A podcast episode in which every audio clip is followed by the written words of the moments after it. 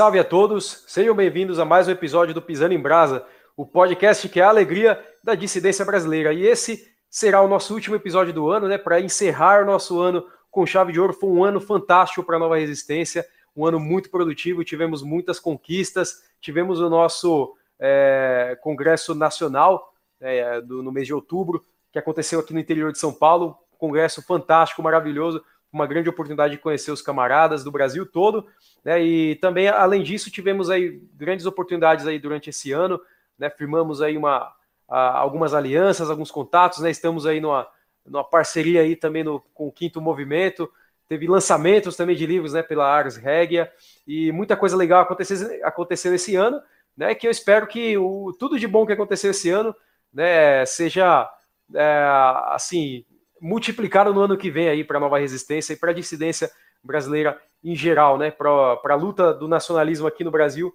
e que isso é necessário, né? Então, 2022 com certeza será melhor para todos nós, né? Então, vamos, vamos lá, né? Vamos encerrar o nosso ano com chave de ouro aqui, fazendo um episódio especialíssimo sobre um assunto é, que com certeza fascina é, a todos aqui que nos acompanham, né? Que é o assunto de Roma. O que, que Roma representa para nós dissidentes, né? A imagem de Roma ela causa um fascínio muito grande é, para nós. Não é incomum, por exemplo, a gente ver entre o nosso meio, assim, na internet, uh, e, e, até fora da internet, né, referências à cultura romana, à história uh, romana, à ideia de império, é, os legionários romanos, isso tudo causa um grande fascínio, né? Até a questão do, por exemplo, do legionário, a disciplina legionária, o camarada que ele é militante, ele milita por uma causa com aquela disciplina legionária. É, muitas bandas né, desse meio dissidente, nacionalista, fazem referências a Roma. Então vamos falar um pouco sobre Roma, a sua história e o que ela representa para nós aqui no Brasil, né? Nós que aspiramos a ser a nova Roma, a nova Roma dos trópicos, né? O que, que isso quer dizer, o que, que isso representa, esse ideal de uma nova Roma dos trópicos, um ideal que às vezes até é ridicularizado por inimigos nossos, tal. E a gente vai conversar um pouquinho a respeito disso. Antes da gente começar a fazer aquele convite de sempre para vocês, é, contribuam com o nosso canal, vão na descrição do vídeo, clique no nosso link do Patreon, façam a contribuição. Se vocês preferirem, podem ir lá no novaresistência.org, fazer uma contribuição através do botão de doação do nosso PayPal, e aí vocês contribuem aí com a, a qualidade do nosso canal, a qualidade das nossas mídias e a qualidade dos nossos debates também, né? E também prepara aí já o chão para a gente para o ano que vem, que com certeza faremos muita coisa legal para vocês. É, pois bem, então vamos lá para o nosso debate aqui de hoje, a nossa conversa. Temos aqui conosco o comandante, né? O comandante Rafael Machado da Nova Resistência, que vem aqui bater um papo com a gente sobre o ideal da Nova Roma. Seja bem-vindo, camarada. Salve Nogueira, salve pessoal aí que está seguindo o nosso canal. É uma honra estar aqui novamente. É, acho que tem um tempinho que eu não participo aqui do, do Pisando em Brasa. É, e é excelente a gente voltar aqui para conversar sobre esse tema, Uh, vamos, vamos, vamos, vamos combinar. Eu acho que é um tema fundamental. Eu acho que, inclusive, é, é, é um ponto aí de destaque, de referência, até pra, em relação uh, à nossa organização, é, que é exatamente que nós não somos só aí um, uma defesa de um nacionalismo estradinha com cimento, né? mas sim uh, uma organização nacional revolucionária, de fato, mas que quer algo a mais no horizonte, né? que projeta aí, que resgata uh, esse ideal de Nova Roma, que inclusive foi bastante defendido uh, por Darcy Ribeiro, por exemplo, né? E a gente resgata isso, a gente coloca, a gente lança isso no horizonte. Só que eu acho que a gente talvez até isso vai ficar demonstrado, eu acho, né? Talvez até uh, em um nível de profundidade maior, a gente, até por conta de outras leituras, outra referência, a gente consegue até de fato enraizar melhor isso aí e fundamentar melhor para demonstrar que sim, de fato, o Brasil possui legitimidade para reivindicar esse legado de uma nova Roma, né? E aí contra uh, as oposições e, e, e é, indignações de todos os neocartagineses aí que ficam chorando e rangendo os dentes e arrancando as barbas sempre que a gente fala em Nova Roma, tanto a direita como a esquerda, né? Então é isso, valeu Nogueira e vamos tocar aí o, barco, vamos aí é, fare quadrato, né? Justamente, fare quadrato. Importantíssima né, essa, essa distinção e esse esclarecimento, né? a nova resistência se propõe a um, um nacionalismo que vai muito mais além, né? Não é um nacionalismo que só fala de, por exemplo, indústria, cimento na estrada, rodovia, né? A gente não quer simplesmente o Brasil como uma uma China, uma, uma Suécia industrializada, uma Alemanha industrializada, né? A gente quer um Brasil como um império, né? Uma nova Roma nos trópicos. Né? Isso é uma distinção muito importante para quem nos acompanha, né? Nós não vamos ficar sempre falando de, de indústria, né? esse tipo de coisa. Então vamos lá.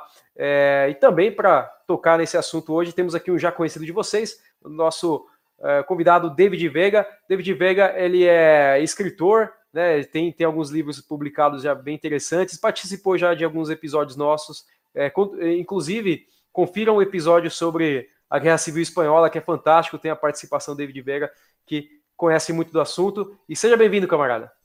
Opa, eu que agradeço, camaradas, todos vocês. É uma honra, né, poder falar com pessoas de tanto calibre, né, e tanta profundidade no tema. Eu aprendo muito mais do que posso contribuir, isso é uma certeza, né. E falando de Roma, né, é, já puxando a sardinha um pouco para o meu lado, eu sempre fui um grande defensor do hispanismo, né, do iberismo, é, assim, de uma forma geral, né até quando tiver oportunidade, vou tratar também desse tema de Portugal e Espanha, como ambos têm uma falsa distinção, né? É, não que eu esteja aqui defendendo a, a, a, aniquilação da soberania de Portugal e da dependência de Portugal, que começa desde Dom Afonso Henriques, mas de uma Ibéria unida que, por consequência, ela também agrega uma América unida. E essa diferença né, das nações atlantistas, por exemplo, da, da, dos herdeiros de Cartago, que são os verdadeiros bárbaros contra a nossa cívita romana, né, que seria essa questão latina, enfim, é, representado principalmente pelos, pelos, pela América saxônica, é muito interessante que a gente se aproxime cada vez mais dos nossos vizinhos hispânicos em nome de um legado e de uma herança romana, não só é, vinda do Lácio, mas também dos povos aos quais eles incorporaram, como os próprios fenícios, os etruscos, é, os celtiberos, posterior, posteriormente astures e visigodos, que vão é, dar origem às instituições ibéricas, que são instituições que foram transplantadas para a América e das quais nós pertencemos até hoje. Então, eu acho uma oportunidade muito interessante de defender o Brasil com uma nova Roma, com uma referência da Roma nos trópicos, mas principalmente de englobar os países vizinhos hispânicos, uma vez que a gente vê muito brasileiro, infelizmente, querendo ser norte-americano e rejeitando até um legado latino com seus vizinhos hispânicos, né? Justamente, justamente, o ideal da pátria grande. Inclusive, temos um episódio a respeito, né? Escutem lá depois, né? Nosso episódio sobre esse ideal da pátria grande, né? A pátria grande e o ideal da pátria grande e o ideal da nova Roma, né, eles se sobrepõem de, de certa forma, né, não, eles são totalmente compatíveis. Muito bom, camarada, seja bem-vindo. E é, fechando a nossa roda de conversa, temos aqui conosco hoje nosso camarada Matheus Mateus do Prado. Matheus do, do Prado é nosso camarada da Nova Resistência de Minas Gerais, né? E participando pela primeira vez aqui no nosso podcast. Seja bem-vindo, camarada. É, boa noite, agradeço o convite. Saúdo todos os camaradas na pessoa do chefe Machado é, a mim é muito caro vir aqui falar sobre esse tema, a nova Roma dos Trópicos. É, eu, que sou estudioso das sociedades pré-romanas, vir aqui falar, ter, ter, a possibilidade de vir aqui falar é, perante pessoas de, deste, deste nível intele intelectual a respeito é, de Roma e sobre é, temas que são é, de extrema necessidade e importância para o cenário geopolítico atual, me é uma, uma honra estar aqui é, na presença de vocês. Opa, seja bem-vindo, camarada. A conversa hoje vai ser boa. Hoje temos uma prosa aí muito boa. Aí pegue seu café ou pegue, sei lá, uma cerveja, uma cachaçinha e escute a gente falar sobre Roma e Nova Roma. Então vamos lá, vamos então é, dar o, toque inicial dessa conversa. Bora lá então passar para o primeiro tópico, né? A gente fala, é, eu falei que a dissidência em geral tem um fascínio com Roma, né? Mas por que, é, que Roma causa esse fascínio? O que, que Roma é, tem de tão especial que causa esse fascínio nos camaradas e o que, que tem de singular na civilização romana? Porque tivemos diversas outras civilizações ao longo da história que, que foram assim imponentes, criaram impérios, né? Tiveram personalidades interessantes, mas por, o que, que, tem de singular em Roma né, em, em relação a nós? Né? Quais são esses, esses grandes nomes e grandes feitos de Roma? É, Prado, você gostaria de começar falando a respeito? Opa, gostaria. É, no entanto, antes de começar a tratar a respeito do tema em específico, acho que a gente precisa fazer aqui uma delimitar as bases da nossa conversa a, a respeito da geopolítica. Então, eu gostaria de iniciar introduzindo é, um tema que é, já foi muito aprofundado pelo professor Dugin, e acho, penso que para esse tema em específico, nós precisamos primeiro colocar de plano de fundo a questão geopolítica. É, a questão geopolítica na história planetária, ela se apresenta através de duas abordagens que serão fundamentais para esse, esse tema que trataremos aqui. É, essas duas abordagens são opostas e, em e, e estão sempre em competição permanente para é, apreender é, o, todo o espaço planetário. Ou seja, são elas a abordagem terrestre e a abordagem marítima. É, nós vamos aqui abordar a questão é, é, talassocrática, então precisamos fazer esse plano de fundo. Conforme a abordagem a qual aderem os diversos estados, povos, nações, e de acordo com a sua consciência histórica, é, a sua política externa e interna, bem como a sua psicologia, sua visão de mundo, formam-se segundo regras completamente pré-determinadas. Na antiguidade, as potências marítimas que se tornaram símbolos de civilizações marítimas foram a Fenícia e Cartago. E o, é, e o império terrestre que se opunha a Cartago era especificamente Roma. Mais tarde, na história moderna, é, a Inglaterra tornou-se o que chamamos de civilização marítima, pois se, utiliza, se utiliza da dominação do comércio marítimo, bem como da colonização das, das regiões costeiras. Segundo o próprio professor Dugin, o, típico, o, o tipo geopolítico fenício anglo-saxão é, engendrou um modo particular de civilização de mercado capitalista mercantil, fundado nos interesses econômicos e materiais e, e nos princípios do liberalismo econômico. Ou seja, aqui nós estamos a falar do primado do econômico sobre o político. Já no modelo romano, é, em que vivenciamos, é, esse se fundava em uma estrutura autoritária guerreira, fundada sobre uma domina dominação administrativa e sobre uma religião civil. É o que chamamos de primado do político sobre o econômico. Roma em si é um exemplo de um tipo de colonização puramente continental, não marítima, mas terrestre, com uma penetração profunda no continente e a civilização dos povos submetidos, é, invariavelmente romanizados depois de sua conquista. Para iniciar o nosso tópico, é, porque Roma causa tanto, é, tanto fascínio, é, penso que, para mim, é, após é, passados pelos conceitos de terrestre e marítimo, eu gostaria de fazer a introdução acerca de uma das sociedades pré-romanas que, para mim, penso ser a, a, fundadora do tal fascínio romano, é, qual seja ela, a sociedade etrusca, é, que perfazem aí o pilar estrutural para o conceito itálico, romano e mediterrâneo. Ou seja, é a tribo da Península Itálica, Itálica que cria o conceito antigrego e futuramente o que o professor Dugin denominou de primado do político sobre econômico, como acabamos de ver. É, esse nome etrusco vem da tradução romana da palavra que hoje conhecemos como Toscana, em razão da região. Todos nós sabemos que Roma ficava ali localizada numa espécie de pântano cercada de montes, e entender essa, essa a questão embrionária de Roma gera muito fascínio, porque você vê que uma, uma, uma sociedade, é, um povo tão pequeno, é, chegar a tornar-se um império é de, é de extrema relevância que exista um passado. E esse passado, ao meu ver, em sua grande maioria, é etrusco a principal força era a mesma pela qual se baseia nosso debate hoje, ou seja, o mar, Mare Nostrum, eram chamados de eh, os, os, etruscos eram chamados de piratas pelos gregos porque possuíam navios mercantes enormes e velozes, em razão do sistema de duas velas, que mais tarde inspirou também as caravelas, que aqui eh, posteriormente faremos referência, mas agora já introduzo essa referência ao povo luso romano. É, os etruscos adotaram um alfabeto grego de 26 caracteres, porém, é, até hoje, infelizmente, não se decifrou nenhum de seus escritos. É, Os etruscos também eram é, dominadores da arte de produção do, dos vinhos e ensinaram ao povo celta a beber dessa maneira inveterada, que posteriormente conhecemos é, em razão da história. Mas, para mim, um ponto essencial da ascensão etrusca romana foi essa.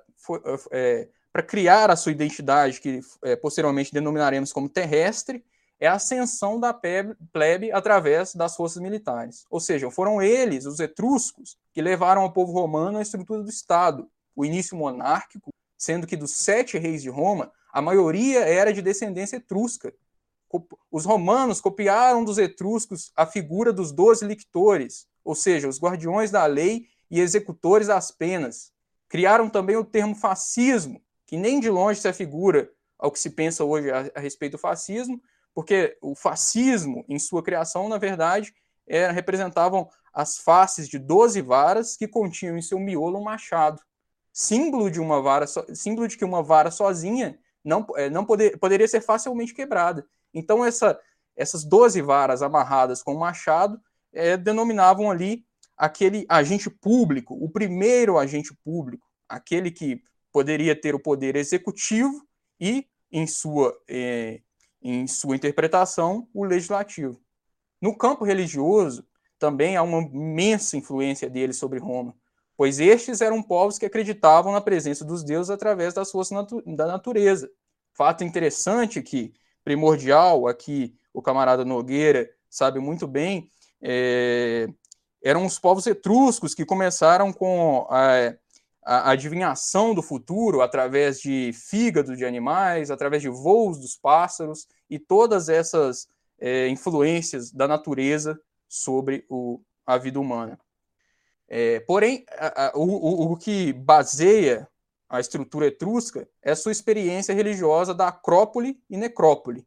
É, tudo que você. Hoje em dia, ainda hoje, existe, apesar de ser um povo centenário, um povo é, embrionário, é muito complicado você estudar a história dos etruscos. É um livro que talvez seja aqui o mais interessante para a nossa apresentação, talvez seria o Etruscan Place, é, do Lawrence, né, D.H. Lawrence, que é um livro que retrata ali a, a, a questão da... É, trata muito a respeito da necrópole, né, porque para aquele povo a necrópole é, ou seja, a cidade para a vida após a morte era de extrema importância, até mais que a Acrópole, por assim dizer, porque é, na necrópole constru é, foi construída toda a cultura daquele povo. É, um povo que, visto como marítimo, porém, é, se demonstrou, é, em sua grande maioria, ser um povo de abordagem estritamente terrestre. Estritamente terrestre por na, na presença de seus reis, os reis que, nascidos etruscos, das, das cidades etruscas, tornaram-se reis de Roma. É, também este povo foram os criadores das lutas de animais, aquelas lutas sangrentas, com provas atléticas de lançamento de dados e discos, que deram origem aos gladiadores.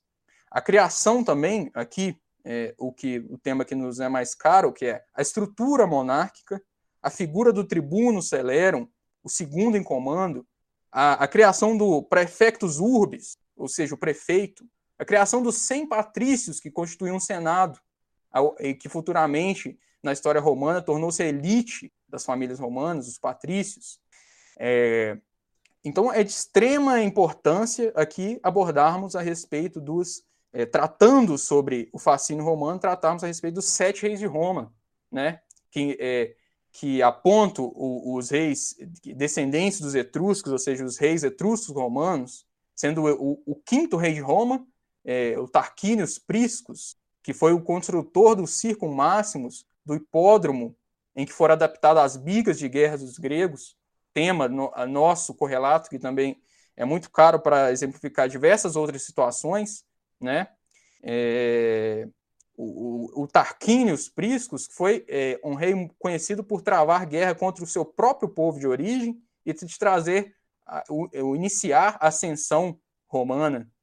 É, criou, criando assim, por fim, o primeiro sistema de esgoto, que ainda hoje existe na Itália, a cloaca máxima, né? Ele cri, é, criou também um, um, um é, criou um ritual, uma festa, um desfile que foi é, muito conhecido por nós, o, o chamado Triunfo Romano, né? Criou também o Fórum Romano, de grande importância. Após Tarquinius Priscus, nós temos aí o, é, como sexto rei de Roma, o Sérvio Túlio, que também era um rei etrusco, etrusco romano, que construiu o primeiro muro ao redor de Roma, construiu o censo romano para dividir a população em classes econômicas e o direito de voto para, é, para, para as elites existentes. Aqui nós começamos a ver é, a, aquela questão do império propriamente dita, né, e suas classes, como bem Évola falava.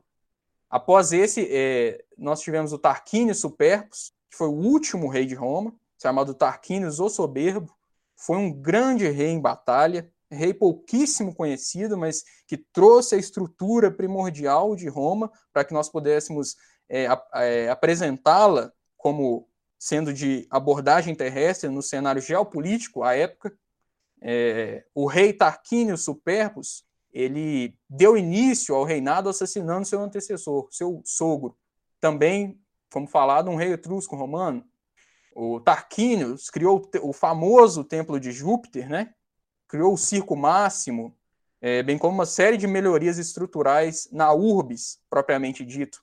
Tarquinius foi um rei conhecido por se apropriar do trabalho escravo, porém, é, muito, é, muitos historiadores não é, congratulam por ser, ser dele a base do, do Império Romano. Porque, veja bem, é, o início com seu pai construindo a cloaca máxima é, fez com que o, o Taquino Soberbo, ele, é, após ele, ele, ele finalizou a estrutura dessa, desse esgoto propriamente dito, né, que foi muito importante é, para os cidadãos romanos na época, porque, ou seja, é, dizimou aquelas doenças que eram comuns à época em razão do, dos dejetos, é, culminou, uma, é, culminou uma série de trabalhos forçados em toda Roma, porém, esses trabalhos, posteriormente, é, é ele é muito conhecido por, pelos fatos históricos de que os escravos é, suicidavam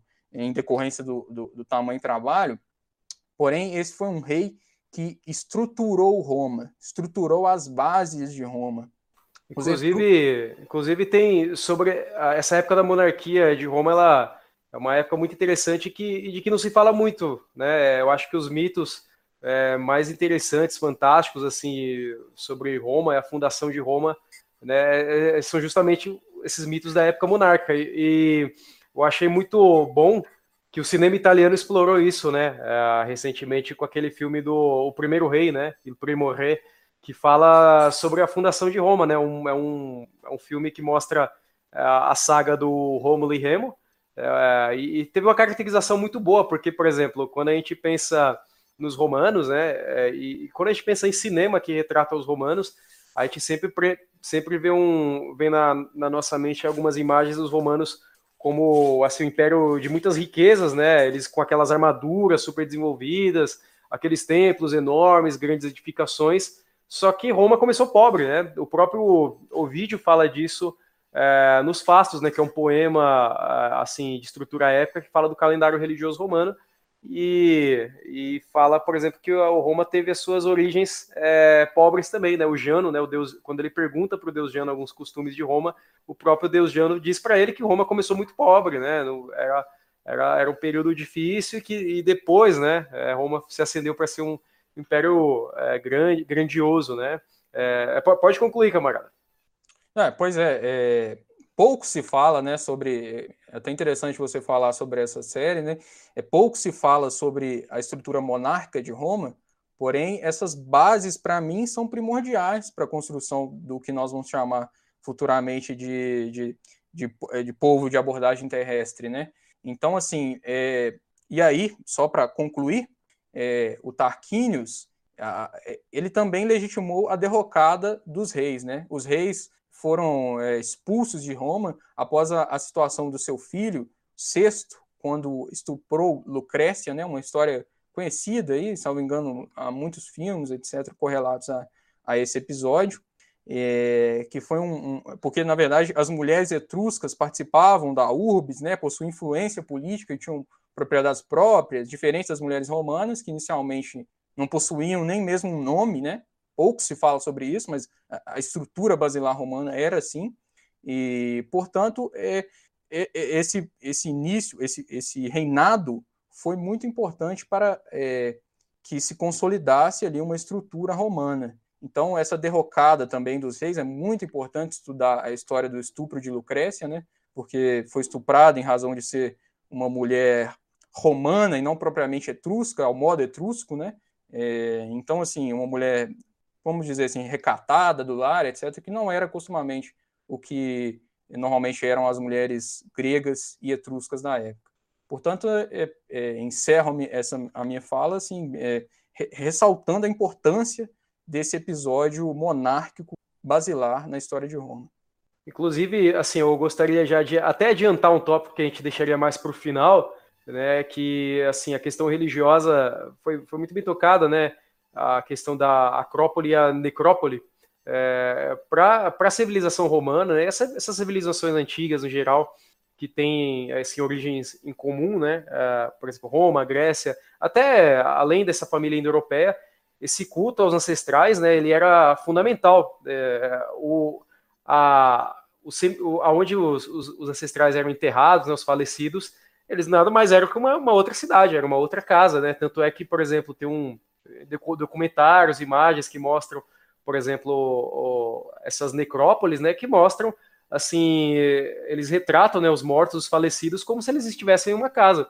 E na religião é, romana, é, existiam alguns períodos no ano, né, algumas datas que eles iam lá, faziam libações, deixavam alimentos, flores, é, porque eles acreditavam que esse, a, os, os, espíritos desses mortos eles deveriam receber um culto. Se eles não recebessem, eles iam vagar pela cidade, é, causando infortúnios, doenças, mortes, acidentes. E assim, pode parecer que é uma, um certo tipo de superstição religiosa, mas isso faz um certo sentido, porque se a gente pensa que dentro de uma sociedade tradicional, né, uma sociedade religiosa como essa, é, os mortos eles também têm uma voz, né, e daí vem um, uma ideia de tradição também. Então, se os mortos não são ouvidos, né, se eles não recebem o culto devido, as suas libações, as suas oferendas, eles vão reivindicá-las de alguma maneira. Né? Eles vão ter, então eles têm uma voz nessa sociedade tradicional.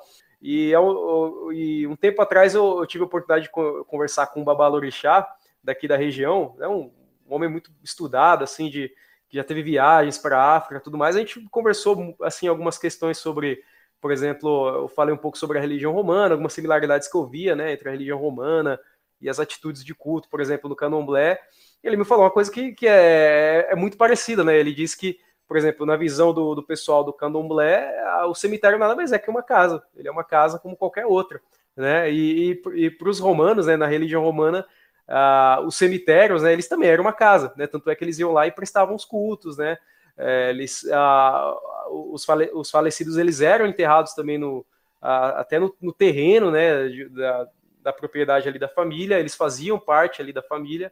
Então, são alguns aspectos religiosos muito interessantes é, de Roma, né? E, e, aqui no Brasil, né, na, na tradição católica já é, existe também em novembro, né, mês passado, por exemplo, teve dia de finados, né, que é o momento que as pessoas vão lá, prestam culto aos falecidos, relembram deles, né, e visitam essa cidade dos mortos também, né, essa, essa necrópole. Uh, não sei se isso talvez tenha uma origem remota lá na antiga Roma, mas é com certeza um aspecto aí similar interessante, né? Que inclusive que me fascina muito, né? A religião romana. E, Já começaram Machado, aí as demonstrações de que uh, tem aí uma forte conexão, né? Porque os romanos eram macumbeiros também. com certeza, com certeza. A gente brinca às vezes, né, com essa questão do nacional macumbismo, né? A gente fala brincando, mas é realmente é, quando eu tive essa conversa, né, eu vi que existem muitas similaridades. Por exemplo, eu lembro que eu, ah, quando ele, ele fala, por exemplo, que no, no Candomblé, né, se faz um, o, por exemplo, o Exu, né, ele, ele abre os caminhos, protege as passagens, as entradas, ele recebe as primeiras ofer oferendas e na religião romana, Jano, né, ele, ele possui uma função muito similar também. Ele é aquele deus bifronte, né? Ele preside o mês de janeiro, os inícios, abre os caminhos, recebe as primeiras oferendas, faz uma ponte entre os homens e os deuses, né? E, e, e os romanos eram um povo extremamente religioso. A religião estava assim é, em todos os aspectos da vida dele, incluindo a política. A política não era separada da religião.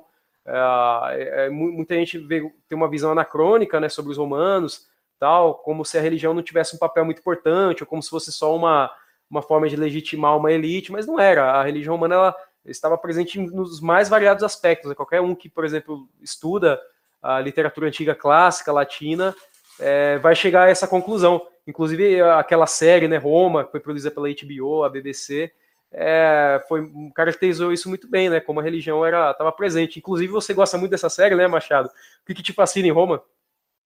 É, pô, bem, bom, bom que você lembrou aí a, a, essa série Roma, né?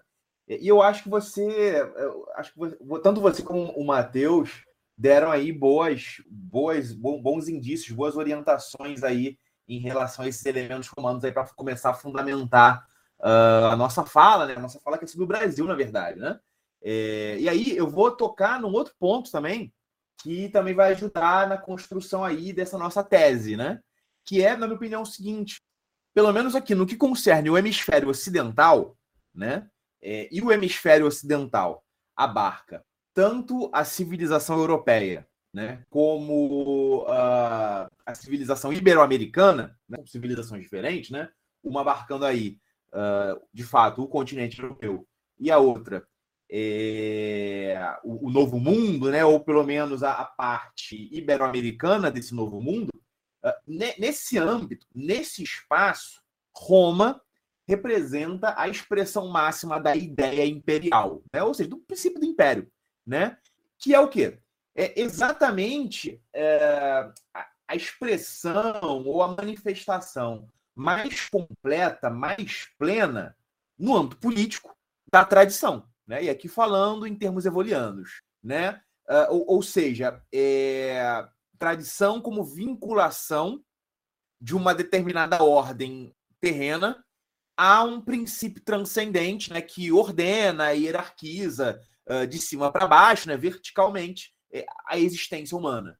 E, e isso, essa, esse aspecto, né? Essa esse status como princípio e origem dessa ideia uh, imperial para as nossas civilizações, tanto para a europeia como para a ibero-americana, já, já situa, já eleva a história de Roma, a história romana, acima, inclusive, uh, in, nesse aspecto espiritual, político, espiritual, etc., Roma é elevada acima até dos outros povos indo-europeus né, os povos europeus, no caso, que vieram antes, né, inclusive em relação aos gregos. Geralmente isso costuma ser invertido, né, existe uma certa, uma certa mania de inferiorização dos romanos em relação aos gregos, da, da, da, da politeia romana em relação à politeia grega, etc. Né? É, é, só que se a gente, de fato, atentar para o que significa tradição essencialmente, é um fato que Roma representa uh, o símbolo máximo, a, a, a dessa, dessa, dessa, o ponto aí no qual essa ideia, a tradição melhor se expressou no mundo político. E como reflexo microcósmico disso, né, ou seja, dessa, dessa que é a mais elevada das manifestações uh, políticas, né, das ideias políticas, Roma, ao mesmo tempo, e isso novamente ajuda a compor o fascínio que Roma desperta, uh, não só em mim pessoalmente, como nos dissidentes em geral, nível microcósmico, Roma conseguiu construir e cultivar um tipo humano muito particular, né? É, é, é, um tipo humano caracterizado por uma espécie de ética do dever absoluto, né? Ou seja, de um, de um senso de dever, de responsabilidade e de compromisso verdadeiramente religioso que se coloca acima de qualquer outra consideração. E aqui, em relação a isso, historicamente, foram narradas e relatadas um bilhão de anedotas. Né? Então, por exemplo, o Mateus comentou uh, da Lucrécia, né? Lucrécia, que era da família do, da gens dos Juni, né? ou seja, a mesma, o mesmo clã, vamos colocar aqui nesses termos, o mesmo clã uh, do, dos, do, dos, dos, Brutos, né? do, do, do Marcos Júnior Brutos, né? do décimo Júnior Brutos, e de fato de quem foi o fundador da República Romana, também foi com Júnios Brutos, né? Lucrécia era dessa gente, desse clã, e após ser estuprada e após ela expor, explicar, é, relatar, confessar isso ao, ao seu clã, né, ela cometeu suicídio, né, para lavar sua vergonha.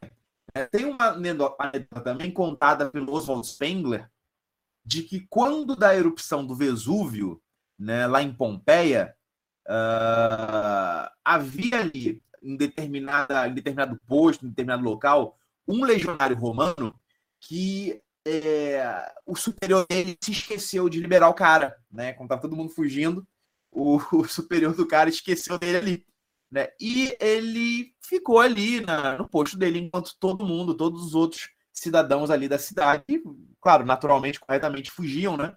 É, e ele ficou ali até o, até o fim, né? até a morte, né? Ele virou estátua, né? Tem até uma pintura disso, uma pintura que é muitas vezes utilizada aí nessas páginas de meme, né? De, de, de imagem, citação, etc, etc, que é bastante interessante que narra sobre isso, né? Um tipo de. Isso é um tipo de ética, né? Que nos recorda, inclusive, o Hironoda, né? O, o soldado japonês, né? Considerado por muitos o último samurai, né? paralelamente aí ao Yukio Mishima da vida. O Hironoda, ele foi. Ele estava, uh, eu acho que era nas Filipinas, né? Como soldado japonês durante a Segunda Guerra Mundial. E é isso que ele ficou por ali e a guerra acabou e ele estava isolado na selva e ninguém comunicou nada a ele.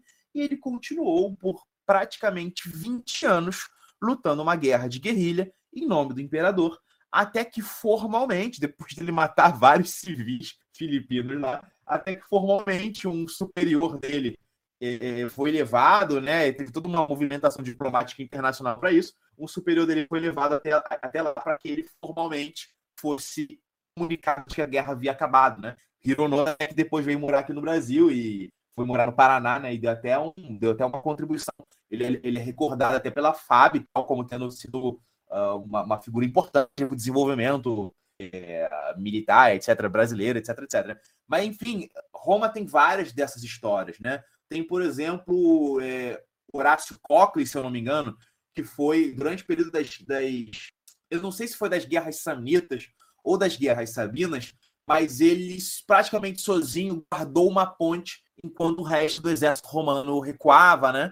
É, enfim, existem várias histórias desse tipo, histórias, anedotas que servem para expressar, exemplificar um tipo ético ideal, que é esse tipo ético uh, do dever absoluto, do dever que se sobrepõe até mesmo à própria vida biológica individual, né? Então, uh, esse tipo humano romano, caracterizado por um caracterizado aí, o, talvez o exemplo, o, o, tipo paradigmático fosse um cara tipo Catão, né?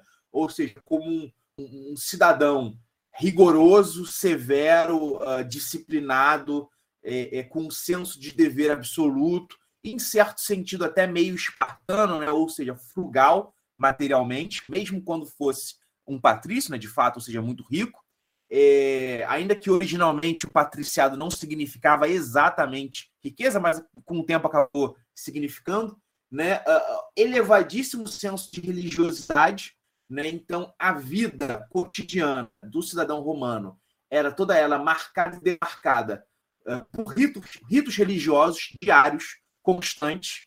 Né? Cada evento na vida é, é, era ritualístico. Então, inclusive na, na série Roma, né, quando uh, o Vorenos ele vai abrir um negócio, né, quando ele vira um civil, ele vai abrir um negócio, existe toda uma ritualística. Né? Então ele tem ali que é, fazer um ele tem que sacrificar para determinadas divindades, tem que realizar um banquete. Nesse banquete, banquete tem vários momentos ritualizados, tem que fazer X, tem que fazer Y, primeiro isso, primeiro aquilo. É, é, é cada momento da vida do cidadão romano, do bom cidadão romano, era demarcada por um rito religioso. E esses ritos religiosos, como você é, é, também mencionou, eles tinham aí um aspecto de rigorosidade, de retilineidade fundamental. Né? Uh, tanto a política romana, como o direito romano, como a religião romana, na verdade, essas três coisas são, na verdade, misturadas, elas eram extremamente ritualísticas, procedimentais. Né? Então, por exemplo, uh, tal como no direito romano, por exemplo, numa causa, num tribunal, num, num litígio, é, você, se você utilizasse as fórmulas erradas, você enquanto advogado, você perdia a causa, independentemente do que estivesse sendo discutido, né? na religião romana também, num rito religioso romano, Nogueira sabe muito bem, se você é o, as fórmulas, você tem que começar tudo do começo, né? Você uh, praticou algo nefasto, né? Você, uh, na verdade, é, é, é, profanou né, o rito, etc.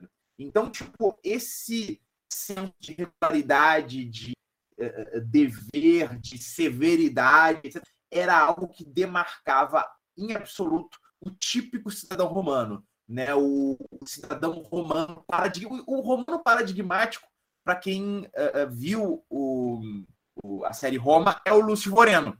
Né? Ainda que naquela época uh, Roma já estava em alguma medida em decadência, no mínimo ele ali representava, ele, ele, ele representava um tipo romano ideal e ele mesmo mencionava que ele se inspirava em determinados uh, uh, antigos líderes romanos, como o próprio Catão e outras figuras é, é, desse, por assim dizer, uh, tradicionalismo republicano romano, né? É, então, assim, eu acho que isso aqui já demarca muito bem o que, que é atraente em Roma. É claro, uh, aí depois a gente vai ver como isso se relaciona com o Brasil ou como isso se deveria relacionar com o Brasil. Mas eu acho que, assim, para a gente compreender o fascínio de Roma, eu acho que a gente está aqui encaminhado. Sim, sim, é uma coisa muito, assim, até fazendo uma referência ao que a gente estava conversando sobre a diferença do Império Terrestre para o Império Marítimo, né? Tem uma, uma frase assim, é, muito, muito que era muito falada na época dos tercios espanhóis que lutavam contra os Red Coats ingleses, né? Aquela, aquela famosa, aquele famoso exército dos, dos, dos jaquetas, coletes vermelhos eles, os ingleses falavam assim: quanto aos espanhóis, eu os quero combater é, no mar, porque se a gente os, é, os ver em terra, é melhor que nós rezemos para São Jorge, porque eles temiam, assim, eles não conseguiam realmente vencer é, o exército, tanto português quanto espanhol, né, em terra. E uma coisa curiosa é que como Roma ela, ela contribuiu também para a Península Ibérica, que de certa forma é, a madre pátria, né, ou a mãe pátria, seria Portugal e Espanha, que deu origem à, à, à, à nossa América Ibérica, né, é, ela começa a surgir a partir das guerras púnicas, né? É, você tinha, por exemplo, Cartago, que era uma, re, era, era uma reedição da Fenícia, né? Os cartagineses eles eram é, é, descendentes dos fenícios, né? Amilcar Barca, depois o, o Aníbal, né? O próprio Aníbal e começa desde já a, a, a tentativa de, de, se, de se invadir né, a, a, ao território é, disputado pela Roma é, da Virtu. Isso que a gente estava falando da ética, que vocês estavam falando da ética dos romanos e tudo mais, eu considero justamente é aquilo que está ligado ao que muitas vezes erroneamente se fala popularmente de virtude, mas a virtude romana também. E aí o interessante é que Roma basicamente se consolida como um como a primeira iniciativa do, do Imperium mesmo, vamos dizer assim, seria com os Escórpios africanos, né, o Cipião africano, justamente na decisão é, do futuro do Império, né, vamos dizer assim, é, decidido na própria Península Ibérica, né? Primeiramente, você tem, por exemplo, vários focos de resistência do povo local, que era um, um, seria o povo nativo, vamos dizer assim, seriam os iberos, que tem uma, uma discussão muito longa sobre qual a origem dos iberos. Né? Alguns defendem que eles teriam surgido no norte da África e seriam descendentes dos berberes, é uma teoria. Uma outra dizia que eles teriam surgido na região do Cáucaso e teriam vindo junto com as levas de celtas que passaram pela Gália depois, né, pela que é a atual França, né, e teriam povoado a, a Península Ibérica. É, e tem uma teoria que fala que eles seriam é, parentes dos, dos, atuais bascos e eles não seriam indo-europeus. Né? E isso gerou uma discussão muito, muito grande, porque nos anos 90, 1992 mais ou menos, é, por, acharam umas amostras né, de, de arqueológica dos ibérios e, e se constatou que realmente a, aquelas primeiras uh, runas, né, aquelas escritas que eles tinham tal, era vinha do, sans, do sânscrito, né? Então eles eram de fato indo-europeus. E caiu por terra vários argumentos, até alguns argumentos até de um, de um racismo é, totalmente idiota, totalmente é, é, errôneo, vamos dizer assim, falando é, que os ibéricos não seriam talvez indo-europeus e tudo mais, seria uma, uma categoria à parte. Sempre tentando alguns africanizar os, os iberos, outros tentando europeizar os iberos. Então fica essas duas narrativas disputando sobre a origem dos povos iberos. E aí eles teriam se misturado com os celtas, né, gerando os celtiberos. E aí você tem, por exemplo, antes mesmo dos romanos, na Península Ibérica, você tem a, a, a resistência de Sagunto. Sagunto é uma, é, era uma, uma região ali na, em Valência, e lá em Valência, é, eles resistiram bravamente à, à invasão dos cartagineses. Muito antes das legiões romanas chegarem à própria Península Ibérica e incorporarem aquele povo local. E depois você tem o episódio também, muito parecido com Sagunto, que é o episódio de Numância, em Sória, que é quando as legiões romanas é, é, tentaram é, converter aqueles povos, né, civilizar, vamos dizer assim, aqueles povos, e eles resistiram bravamente, né, é, lutando, jogando azeite quente nas muralhas contra os romanos que tentavam penetrar na cidade, e eles preferiram o suicídio coletivo à capitulação. Eles se suicidaram, foi, um, um, um, foi, bravo, é, foi muito legal retratado esse episódio pelo próprio Cervantes, numa peça que ele escreveu, uma peça de teatro, né? É, que se chama Numância. E aí eles, por falta de cordas, por exemplo, é, eles cortavam os cabelos das mulheres e faziam tranças né, com os cabelos e faziam cordas dos cabelos das mulheres para poder se enforcar. Era uma coisa. E teve casos até de canibalismo, foi um negócio assim, mas é, virou um símbolo da resistência contra os romanos, vamos dizer assim. Né? Também você tem do, de Portugal Viriato, né? Viriato é, que foi traído por Audax e Minuros, que, e tem aquela famosa frase, né? Roma não paga traidores, porque eles ficaram sem ouro e ficaram sem honra, né? E o Viriato, ele é uma primeira manifestação da Lusitânia, né? Da, daquela, daquele sentimento nacional da, da lusitanidade, né? Engraçado que Espanha significa terra de coelhos, porque tinha uma, uma população abundante de coelhos lá e o Portugal vem de Portugades, né? Lisboa, se eu não me engano, ela foi fundada pelos, pelos fenícios. E tem aquele e, e, no, e no poema do Camões, ele fala que tem um episódio que o Ulisses teria estado em Lisboa, né?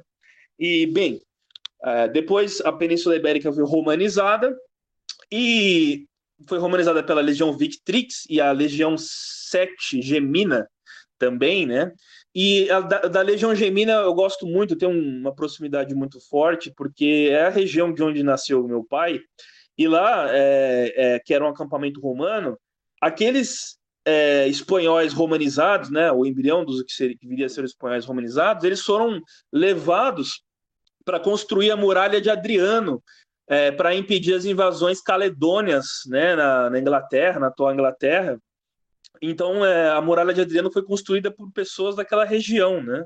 E, enfim, é, é herdaram muitas coisas é, de Roma e, que, e, consequentemente, depois com a cultura transplantada para as Américas, a gente é, herdou isso também aqui é, nas, nas, Américas do, dos ibéricos, né? Ah, por exemplo, a, a própria relação da, da terra dos, um dos primeiros indícios de reforma agrária foi justamente vindo dos irmãos Caio e Tibério Graco, né? E a forma com que eles fizeram essa, essa, essa reforma era muito interessante. O sujeito servia na legião, por se eu não me engano, é, é acho que 15 anos de serviço militar na legião, e ele ganhava um pedaço de terra. Quando ele voltava, ele ganhava um pedaço de terra. É, isso é uma coisa que eu faço uma analogia a uma coisa, a um crime que a República Brasileira fez com aqueles soldados que lutaram na Guerra de Canudos e, e, e, o governo prometeu uma quantia em dinheiro, prometeu terras, prometeu uma série de coisas para eles irem lutar em Canudos. E quando eles voltaram, eles não ganharam nada do que o governo tinha prometido e eles tiveram que ir morar nos morros do Rio de Janeiro, surgindo as primeiras, vamos dizer assim, favelas, vamos dizer assim, que até o nome favela é de uma planta que tinha abundância, uma praga que tinha abundância no, no sertão nordestino. Então, assim, é, é um crime, né? Roma é, realmente fazia valer e honrava seus compromissos com aqueles que serviam bravamente a Roma e que eram, em grande parte, não só recrutados, mas voluntários, né? aquela eram tatuados nos braços do SPQR, né, o Senatus Populusque Romanos, e o sentimento de pertencer a Roma não necessariamente era um sentimento ligado aos laços de sangue, que é uma coisa que vai mudar justamente na Idade Média, quando você tem, depois do declínio de Roma, as invasões germânicas, é, consideradas bárbaras e tudo mais. É, o, o, o, o, o ser romano era justamente Uh, e, e, a ideia de império para Roma não era uma ideia racialista, vamos dizer assim. Ela, englo... ela, era uma das coisas mais democráticas que a gente pode dizer, muito mais do que é, a, a, a, noção clichê de democracia só ligada ao mercado, por exemplo, só ligada ao direito de sufrágio, de voto, por exemplo. Isso não define a democracia. O Império Romano, você pode, você pode dizer que ele definia muito mais uma democracia e um humanismo, que até vai ser herdado esse, esse tipo de humanismo pelos frades, né, principalmente jesuítas, né, que é uma, é uma outra noção de humanismo, não aquela que vem do, é, do liberalismo e iluminismo. É uma noção de humanismo que é totalmente diferente, que não fica ligada àquela questão da Carta dos Direitos é, do Homem, da Revolução Francesa, enfim, que, que distorceu realmente a noção de humanismo, trazendo aquela questão do, do indivíduo atomizado, né, do individualismo em extremo, do que seria uma marca do liberalismo e tudo mais.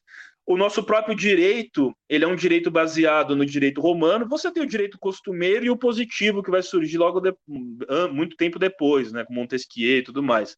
Mas o direito romano, ele foi um dos primeiros a, por exemplo, definir o que seria a pessoa humana, né? Ah, é, muitos dizem que ele é um direito privado, ele é baseado num direito privado, mas ele tem uma noção diferente de privado daquela que você vai surgir, por exemplo, com a Revolução Francesa também, que é, é o início do individualismo.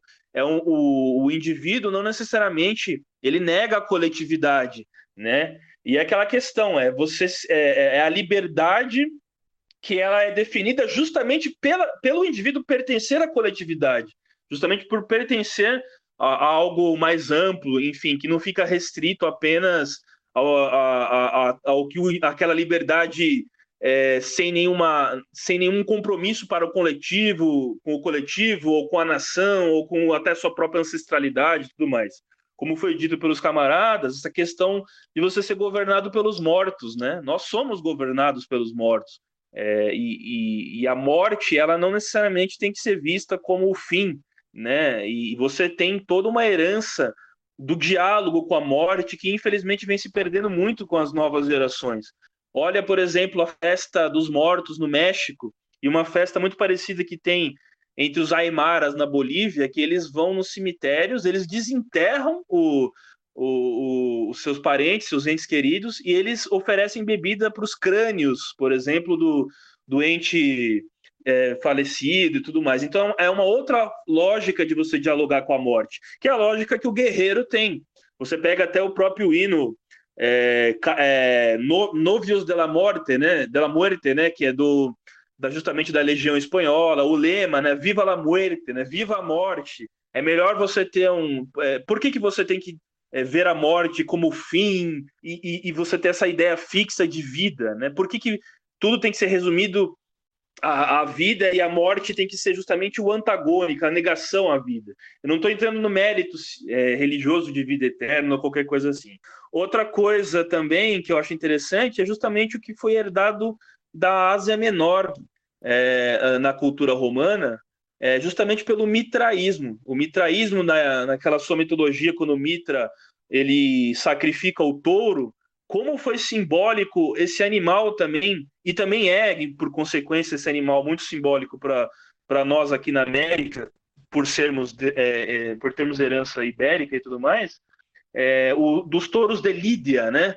E como que esse animal simbolizava a fertilidade, e, enfim, é, é como que esse animal representa muito bem é, não só não só esses temas que eu falei, mas também a bravura, né? E, e, e o mitraísmo ele introduz, foi introduzido na, pelos legionários romanos quando tiveram contato com, com a região zoroástrica, né, da Pérsia e tudo mais, e eles introduziram neles a ideia de vida eterna, que é uma ideia que permeia muito, principalmente, essa é uma leitura que eu faço, a questão da aristocracia, não só a questão da aristocracia guerreira, mas a aristocracia ibérica, que ela é totalmente diferente, e a gente ainda é, tem muito disso no povo brasileiro e, por consequência, latino-americano em geral, é, do que o, o, pragmatismo e secularismo dos, dos, dos, dos saxões, da América saxã, por consequência. E eu não estou falando aqui, por exemplo, do, do, é, do aristocrata como um, um, patrício, como um rico. É, por exemplo, a questão do tempo aristocrático. É, o, o, ibero, o, o, ibérico em geral, né, embora isso venha se mudando muito por conta do, da revolução industrial e, e, e, dessas novas tendências voltadas ao capital, capitalismo em excesso e tudo mais, o ibérico ele é um povo totalmente voltado à divagação, a, a essa questão da transcendência, né? Ele, é um, ele não é um povo pragmático, ele não é um povo é, é, materialista por essência.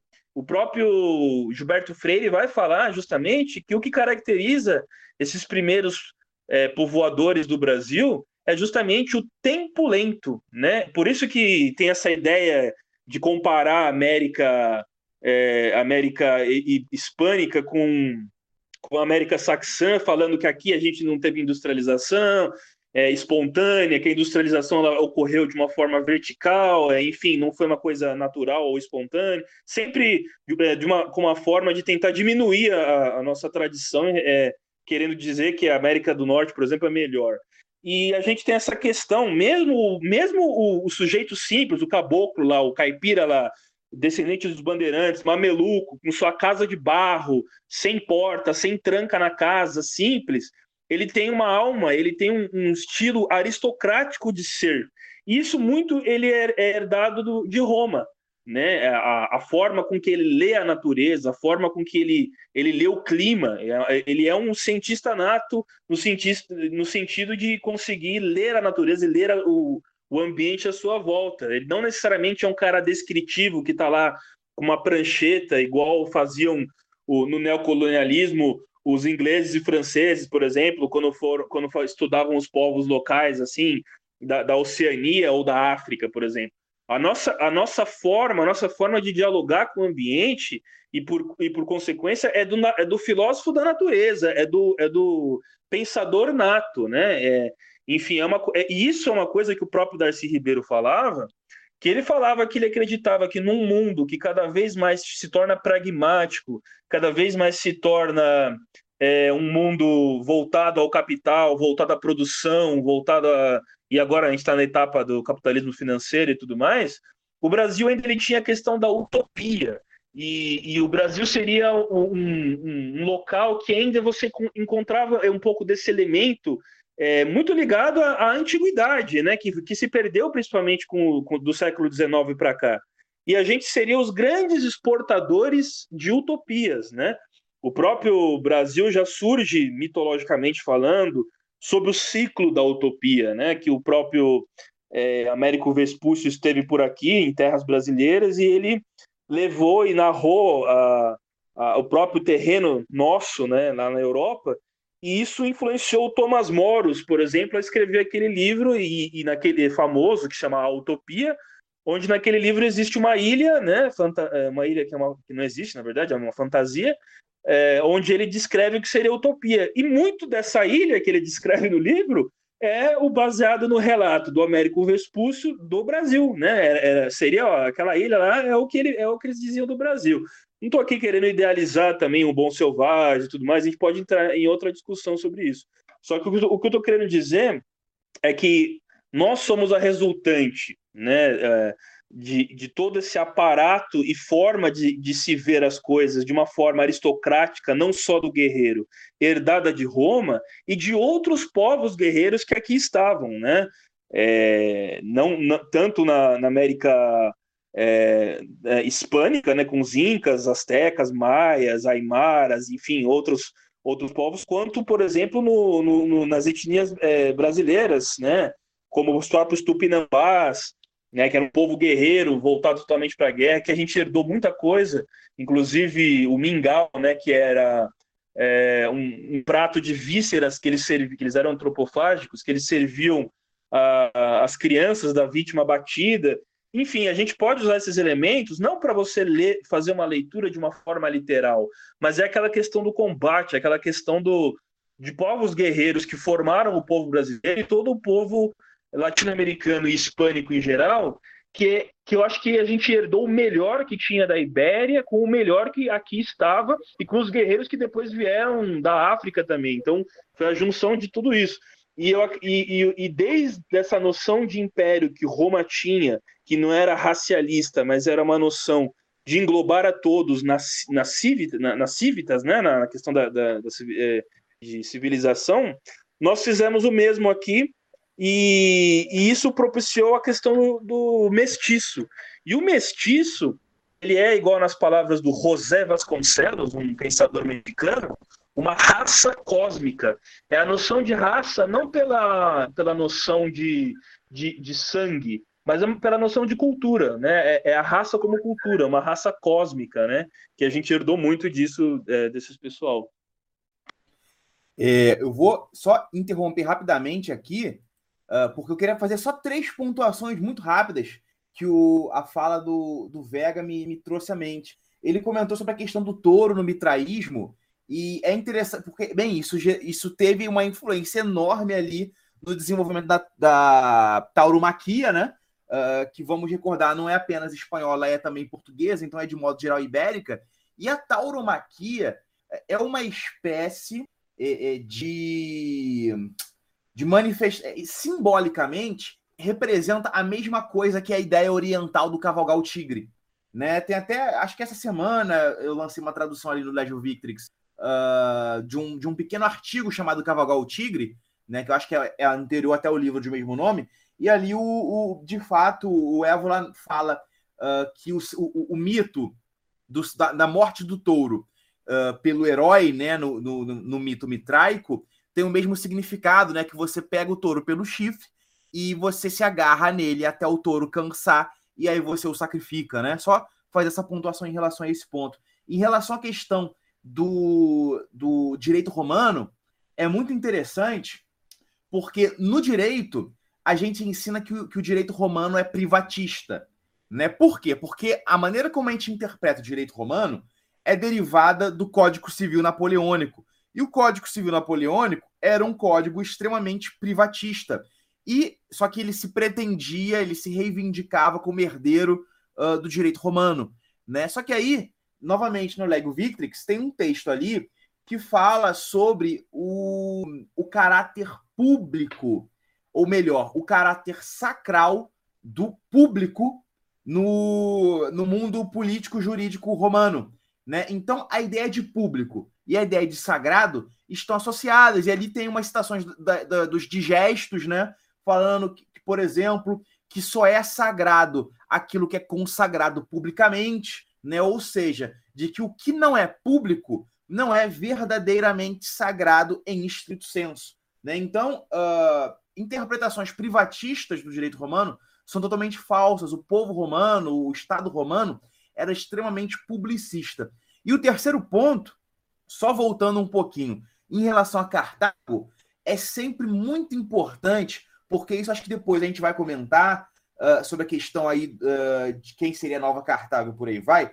É muito importante pontuar que enquanto Roma, tal como o Prado falou, representava uma telurocracia, o império, uma expressão política da tradição, Cartago representava uma talassocracia governada por uma oligarquia comercial com uma religião que era extremamente materialista e que enfatizava sacrifícios de crianças para uma grande deusa, né, chamada Tanit, né, uma figura bastante sibelina, por, até porque o consorte dela uh, desempenhava ali naquela religiosidade um papel bastante secundário.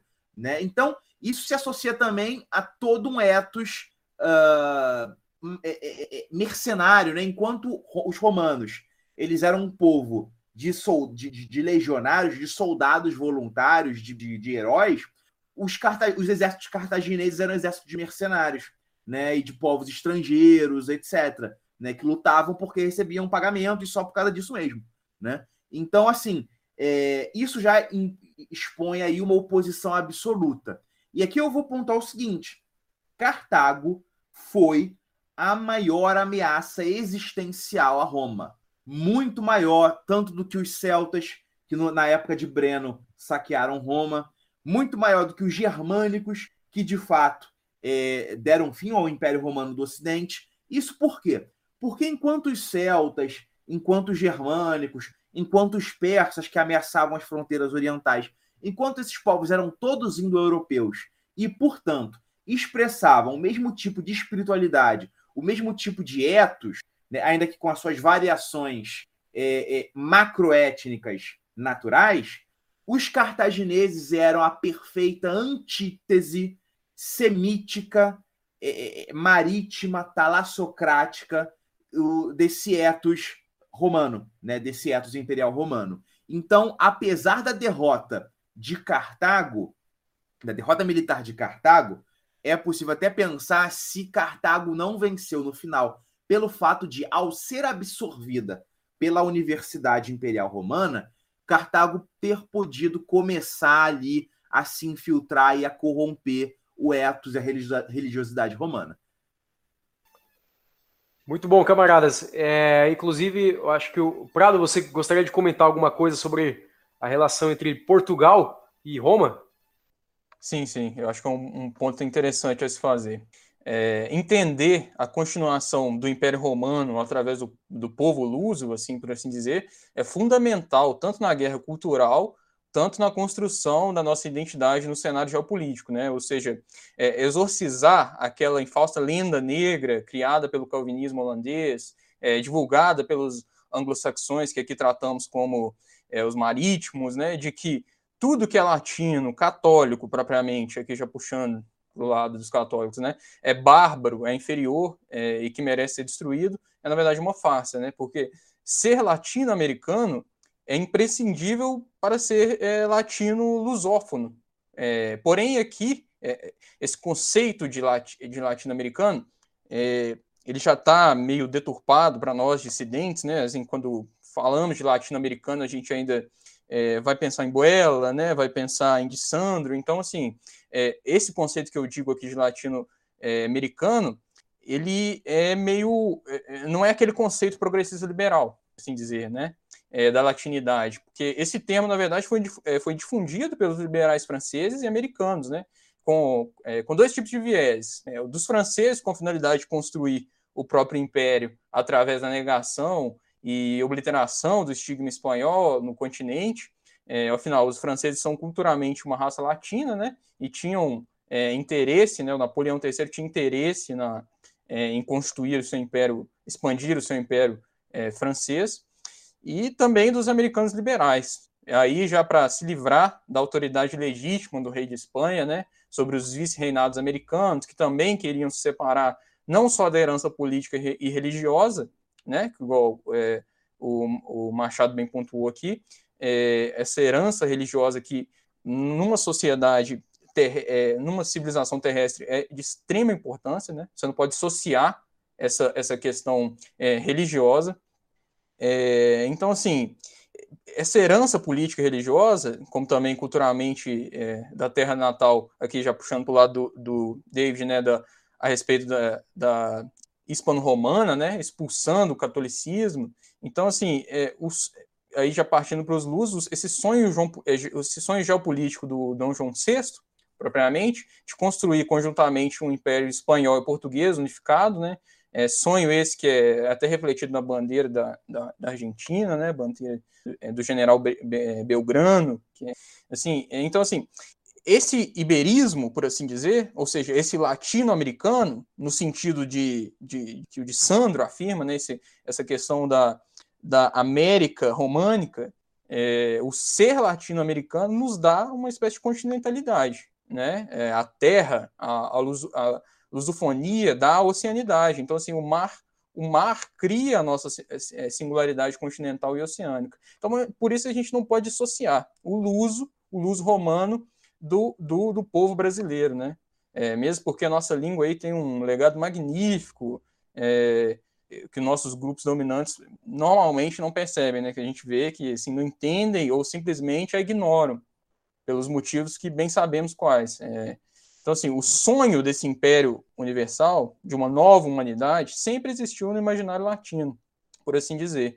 Então, assim, a gente pode citar o mito celta da Terra Fortunada, o, Rai Brasil, porém, é, sobretudo o Quinto Império, né, que a nós é muito caro, principalmente no meio dissidente, é, o Quinto Império de Antônio Vieira, e aqui puxando para o meu lado, a catequização dos jesuítas, a figura das missões, é, salvo engano, o Davi falou sobre isso também. Então, assim, é, Portugal fez o Brasil e nele se desfez. Eu gosto bastante dessa frase, porque essa missão histórica universal é, se encerra, se, se, encerrou ali e começou aqui. Né? Então, assim, afinal, é, nada mais somos do que uma conclusão lógica das duas universidades, ou seja, é, que, no, é, que nos antecedem, o romano e o ibérico, a terra e o mar. Inclusive, é, tem quando nós falamos de Portugal, né, e da, da é, do Brasil também, a conquista do Brasil por Portugal, né, a gente não pode deixar de notar, por exemplo, um, um mito de que daquele mito que nós de que nós costumamos falar a respeito, né, por exemplo, o mito de Dom Sebastião, que ele some, né, numa batalha, né, ele, ele some, mas ele vai voltar em algum momento, né, e é um mito que, assim, ele tem paralelos em diferentes culturas ao longo do tempo da história, né, por exemplo, é um mito que ele parece arturiano, né? Um Arthur que vai voltar, o rei Arthur. Uh, houve outros reis medievais, por exemplo, que passaram por esse tipo de mito também, né? E em Roma também tem um mito muito similar, né? Que é o, é, foi com o próprio Rômulo. Uh, o, o Rômulo ele passa por uma apoteose, né? Uma apoteose que, é, que o, até que o, o Ovídio narra sobre isso nas Metamorfoses. Uh, o Plutarco também fala sobre isso e que ele some assim de forma de repente, né? O céu se fecha, né? Tem uma tempestade e ele so, some assim de uma forma mágica, né? É uma, uma apoteose, né? Ele, so, ele acende aos, aos deuses e fica e fica assim no ar, né? Se ele vai voltar algum dia e como que ele sumiu, fica esse grande mistério, né? O rei mítico que fundou Roma, ele, ele desaparece, né? De uma maneira assim misteriosa, ele ele vira um, é, é, um deus, né? Ele acaba sendo deificado, uma apoteose, né? E, de, e o mito de Sebastião é, me recorda, né? Desse mito de Rômulo de uma certa maneira, porque ele desaparece, né? De uma maneira assim mágica também. É, ninguém sabe o que aconteceu com ele, né? Depois da batalha. E inclusive uh, anteriormente, por exemplo, o Machado comentou sobre aquela atitude, né? A ética romana. É, e por exemplo, né? Foi comentado também o, o David falou sobre a, questão da liberdade, né? É, é, como, como que o romano entendia a liberdade, isso é uma coisa também muito interessante, né? Que é, é uma coisa completamente diferente do que, por exemplo, a, essa democracia liberal que a gente tem hoje entende o conceito de liberdade. Né? A libertas romana é completamente diferente, porque, por exemplo, a libertas ela anda junto com a fides, né? Que a fides é uma palavra da onde vem, por exemplo, a palavra em português que é fé. Então, o, a fides em latim ela, ela é uma fé, mas não é só fé, ela também é lealdade. Então, o romano ele tinha fé nos seus deuses, mas ele também tinha lealdade com os seus deuses, né? A mesma lealdade que ele devotava, por exemplo, aos seus camaradas de luta, né, ao seu general, ao seu centurião, ele também devotava a seus deuses e devotava também a sua política, né, a, e a sua ética, né, junto com a virtude, né, que era um valor aí que está relacionado também com a palavra viril, né? É, então, a liberdade romana é, é uma coisa bem distinta uh, do, da liberdade como se entende hoje individualista. Tanto é que assim o romano ele é, ele é um homem livre justamente porque ele, ele, ele, ele é livre para escolher as regras que vão disciplinar a vida dele. Ele é livre para dedicar a sua fides, a, a, a, por exemplo, ao seu, aos seus camaradas, aos seus comandantes e à sua pátria e à sua família e aos seus deuses. Então ele, ele é livre justamente porque ele, é, ele pode adotar livremente essas regras para seguir na vida dele, né? E o Lúcio Vorenos lá na série eu acho que ele representa bem, né? É, até não é um filme hollywoodiano, né? Mas gente, aquele personagem do, do Maximus também no Gladiador, eu, eu também acho que ele, ele ficou a ser até bem representativo né, dessa, dessa ética romana. E a ética romana não, não é muito diferente, por exemplo, da ética espartana. Tem um episódio que nós falamos anteriormente, inclusive que o, uh, o Machado participou dele, né, que a gente fala sobre os espartanos, a civilização espartana. Uh, o Júlio Zévola, por exemplo, fala da similaridade que os romanos tinham com os espartanos e a ética guerreira espartana era, era de fato muito similar à dos romanos, né? Só que os espartanos eram anteriores, né? Entraram em decadência e depois Roma, né, com a mesma ética, ascendeu para conquistar a Grécia, né? Conquistou a Grécia, né? E dizem que foram conquistados culturalmente pelos gregos, né, de uma certa maneira, né? Então, a, a, ética legionária romana não é muito diferente, por exemplo, da ética guerreira espartana e da ética de outros povos indo-europeus, Inclusive o Évola fala a respeito disso, né, em um, um dos seus textos, e que também é um tema para discussão sobre o legado medieval de Roma, né, o Sacro Império Romano Germânico é, e coisas do tipo. É, gostaria de falar um pouco a respeito desse assunto, Machado? Posso, com certeza. É, e, pô, tu uh, pontuou aí um tema que já até cria uma ponte aqui para a gente poder falar sobre o Sacro Império Romano Germânico, que é esse tema do, do Dom Sebastião, né? Por incrível que pareça, esse tema uh, do mito do rei adormecido ou do rei na montanha, né? Tem vários nomes para esse para esse mito. E se você for parar para pensar, e essa é uma coincidência que eh, eu não tinha percebido antes, sempre parece existir a possibilidade de algum fio romano. Por quê? Pô, Dom Sebastião, né? Uh, todo mundo sabe que o Império Romano do Oriente cai em 1453, né, com ali a, a queda de Constantinopla para os turcos. Né? É, o rei Constantino XI, paleólogo, ele desaparece. Né? Quem tem uma visão aí uh, que nega essa possibilidade do rei adormecido, do rei desaparecido, diz que o rei Constantino XI, paleólogo, morreu com, com seus camaradas, que teria sido inclusive uh, enterrado em uma vala comum com os outros soldados, inclusive, curiosamente, com os soldados da guarda Vareg, né, que eram vikings, né, que haviam sido, haviam, eram uma parte da, da guarda do imperador do Império Romano do Oriente, né, muito interessante isso. Uh, mas, por outro lado, quem acredita é, no rei adormecido acredita que Constantino XI, paleólogo, de fato desapareceu, né? sumiu. Uh, o herdeiro dele acaba sendo o seu sobrinho, André Paleólogo, que teria em seu testamento deixado é, a, herança, a herança do Império Romano para Rainha Isabel de Castela e o rei Fernando de Aragão. E aí, se você for analisar árvore genealógica, você vai ver que Dom Sebastião, na verdade, era uh, descendente, de fato, do rei Fernando de Aragão e Isabel de Castela. Né? Então, uh, existiria aí no próprio Dom Sebastião, legitimamente, uma herança romana, né? formalmente, legitimamente. Você enxerga, porém, por exemplo, isso a gente vai voltar depois, essa questão aí dessa herança. Né? Mas esse, esse, nesse, esse, essa sempre presença de um elemento romano nesse, pelo menos por perto do mito do rei adormecido, você encontra até no rei Arthur. Porque apesar de ter ali um elemento celta e tal, é importante recordar uh, que o Arthur era filho do Uther Pendragon, né? Uh, que era o Dux da, da Britânia, né?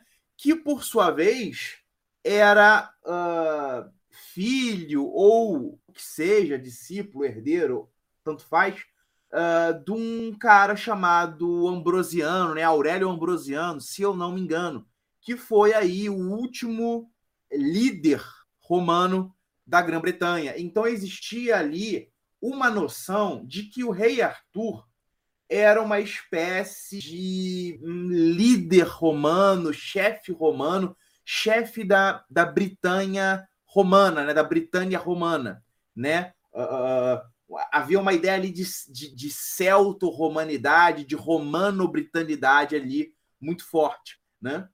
Lembrando que isso é, é pré-invasões saxônicas, né?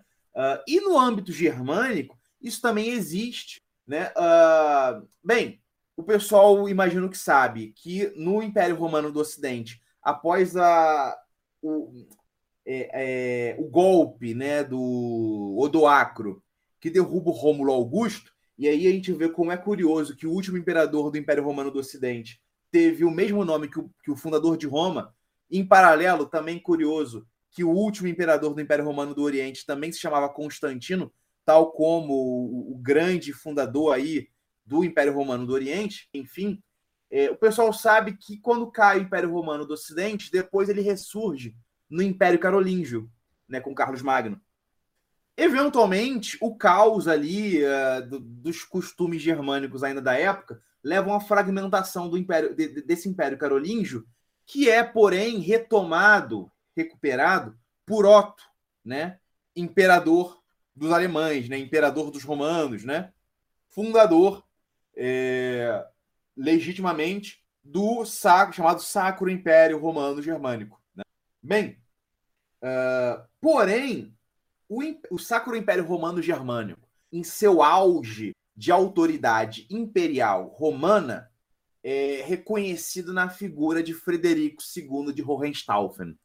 Frederico II de Hohenstaufen, ele mereceria todo um episódio do Pisando em Brasa porque foi uma das figuras mais fenomenais da Idade Média. É, o seu próprio ancestral, o Frederico I Barba, é, Barbarossa, né? É, ele próprio é também um rei adormecido, né? Dizem que ele está uh, ah, adorme... ele morreu nas Cruzadas, se não me engano. Ele dizem que ele está na montanha de Kyffhäuser, que eu acho que é nos Alpes, nos Alpes Bávaros, eu não tenho certeza. Uh, o Frederico II de Hohenstaufen que governou, de fato, não só sobre uh, o que hoje seria a Alemanha, né, o mundo germânico, mas também sobre boa parte da Itália, porque ele era o rei da Sicília, né, onde ele de fato preferia morar. E era também, ele governava, governava por pelo menos uma maior parte do norte da Itália. Uh, o Frederico II Hohenstaufen, que foi um grande filósofo, um grande promotor das artes, da cultura, etc., um grande estudioso, um grande erudito, etc., que é aí a figura de proa dos chamados uh, gibelinos ou gibelinos, né, que eram o, a facção ou o grupo político medieval do qual, inclusive, em alguma medida, para o qual, inclusive, Dante Alighieri contribuiu com sua obra uh, De Monarquia, né?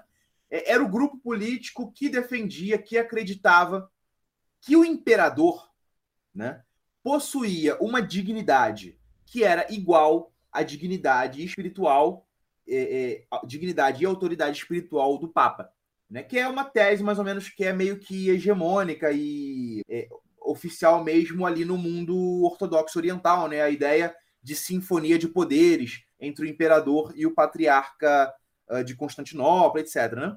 É, então, uh, nesse, nessa figura aí do Frederico II Hohenstaufen, que inclusive era ali um, ele, ele eleva, ele porta vários dos símbolos do império, né? A águia romana que vira águia germânica também, né?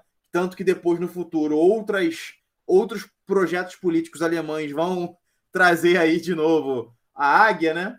É, no, nesse mundo do Sacro Império Romano Germânico, você tem o retorno da simbologia romana, o machado, a águia, né, as cores é, é, é, romanas, uh, toda, a ideia ali de a ideia de auctoritas, né, a ideia de imperium, né, em seu sentido amplo, né, é, enfim. Então, uh, e tudo isso, é, é, esse, esse, esse não foi o único, né? Esses projetos de reivindicação de, de Roma, até o, o Prado comentou sobre Portugal, por exemplo, e eu de fato não sabia que o Dom João VI tinha esse projeto de construção de um grande império da pátria grande, né? Eu, enquanto o Prado falava, até fui dar uma pesquisada aqui. De fato, realmente, eu não tinha essa informação. Isso é muito interessante para a gente pesquisar depois, né? Que a Carlota Joaquina, esposa de Dom João VI, que era da família é, é, real espanhola, ela tinha esse projeto, inclusive, de ser coroada em Buenos Aires, né? Porra, muito interessante isso para compor essa essa nossa essa nossa ideia, né? É, esses elementos todos, eles têm eles eles estão inseridos numa tradição que, gente, que, que é chamada de translatio imperii, que é a ideia de que o imperium, a dignidade e a autoridade imperial, ela é transmitida, ela é transmissível. E aí vários reinos, vários impérios ao longo da história tentaram reivindicar isso, às vezes uh, por reivindicações materiais, né, no sentido de uma de uma herança, por exemplo, por testamento, tal como os espanhóis, né, que aí lega em alguma medida isso para Portugal também, mas também muitas vezes em um sentido puramente espiritual. E aí, como o Prado falou, você tem Fernando Pessoa, você tem Antônio Vieira falando sobre a ideia de quinto império, último império, que aí entra um ponto importante, que é o ponto que eu vou terminar aqui essa, esse, esse meu ponto, que é o seguinte, que eu acho que fecha bem é, é, essas questões sobre Idade Média. É... Junto dessas tradições, você tem um ponto que é muito importante, sobre esse ponto de Quinto Império, de retorno do rei, etc., você tem uma tradição que deriva dos oráculos sibilinos e de determinadas interpretações milenaristas uh, de narrativas apocalípticas cristãs, que é o seguinte, que é uma ideia de que uh, em determinado momento o Império Romano vai retornar Uh, o imperador romano vai voltar, né? Em determinadas narrativas ele é chamado de Constantino, né? Mas, por exemplo, também existe uma narrativa de que o Rômulo Augusto, né, o último imperador, não teria morrido também. Ele também é, é, é objeto desse, desse negócio do rei adormecido. Ele, de fato, historicamente, desapareceu, né? Não existe nenhuma, nenhuma noção sobre o que aconteceu com ele. Então, existe essa, essa, é, essas, essas profecias, essas, essas narrativas de que voltará o imperador romano, vai, vai restaurar o Império Romano, e como restaurador do Império Romano, esse imperador vai assumir a função de catecon.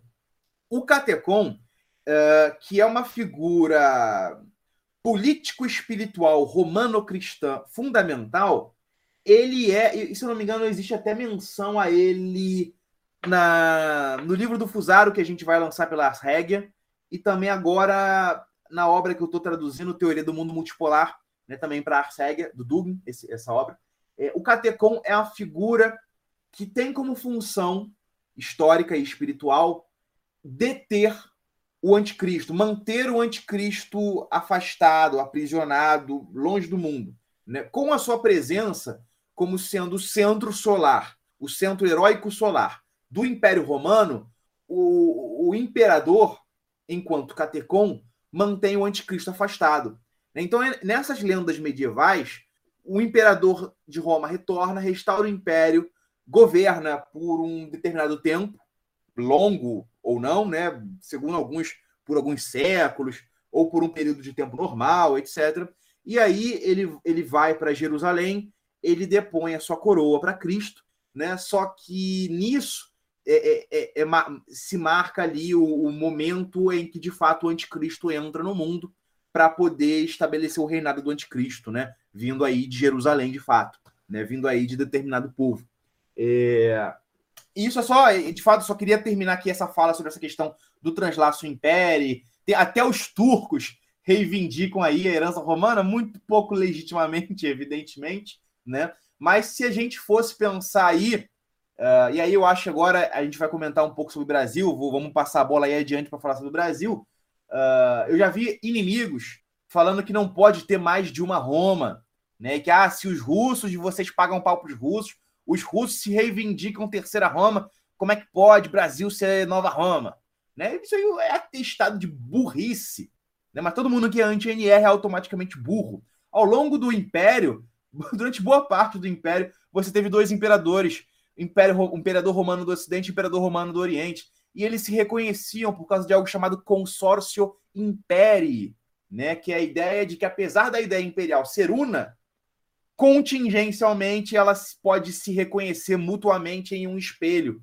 Né? Então, até mesmo depois isso se manteve com Carlos Magno, uh, teve umas tensões com o Império Romano do Oriente, com o Império Bizantino, mas também teve momentos ali em que houve um determinado reconhecimento mútuo, né? entre o imperador germânico e o imperador bizantino, etc. Né? Então a gente pode muito tranquilamente se considerar os herdeiros do Império Romano do Ocidente, tal como a Rússia hoje é herdeira do Império Romano do Oriente.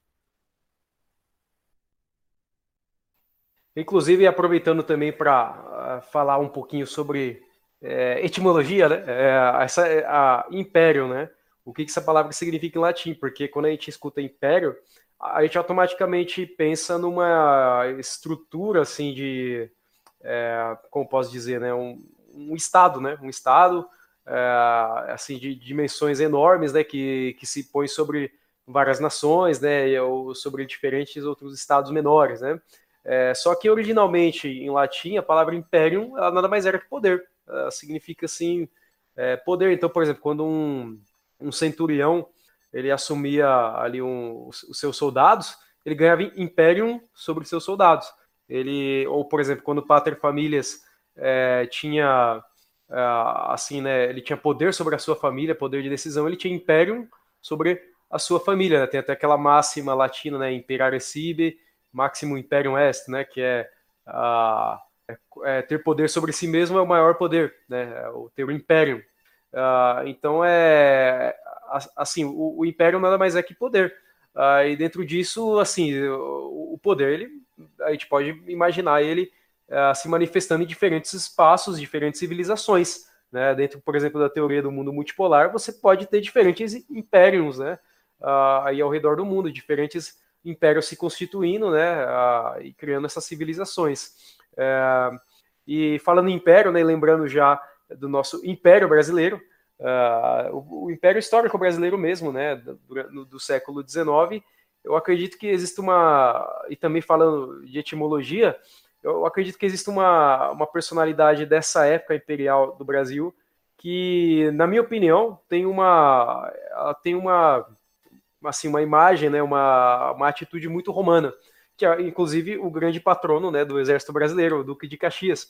Eu vejo o Duque de Caxias como uma personalidade muito romana da nossa história, né, porque ele foi um, um militar, assim, que, assim, totalmente dedicado, né, ao seu dever, é, assim como, por exemplo, um, um, militar romano era, um legionário ele era, por exemplo, tem até aquela história de que quando começou a, a ter alguns conflitos, né, no Império, ele se colocaria como leal ao imperador em vez da sua família. Se a sua família se colocasse contra o imperador, ele lutaria contra a sua própria família, né? Contra o seu próprio, é, é, seus próprios familiares. Então ele, ele, era totalmente leal, né? Ele mantinha fides, né? Na a fides romana, né? Ele tinha fides é, em relação ao imperador brasileiro, né? O Dom Pedro II.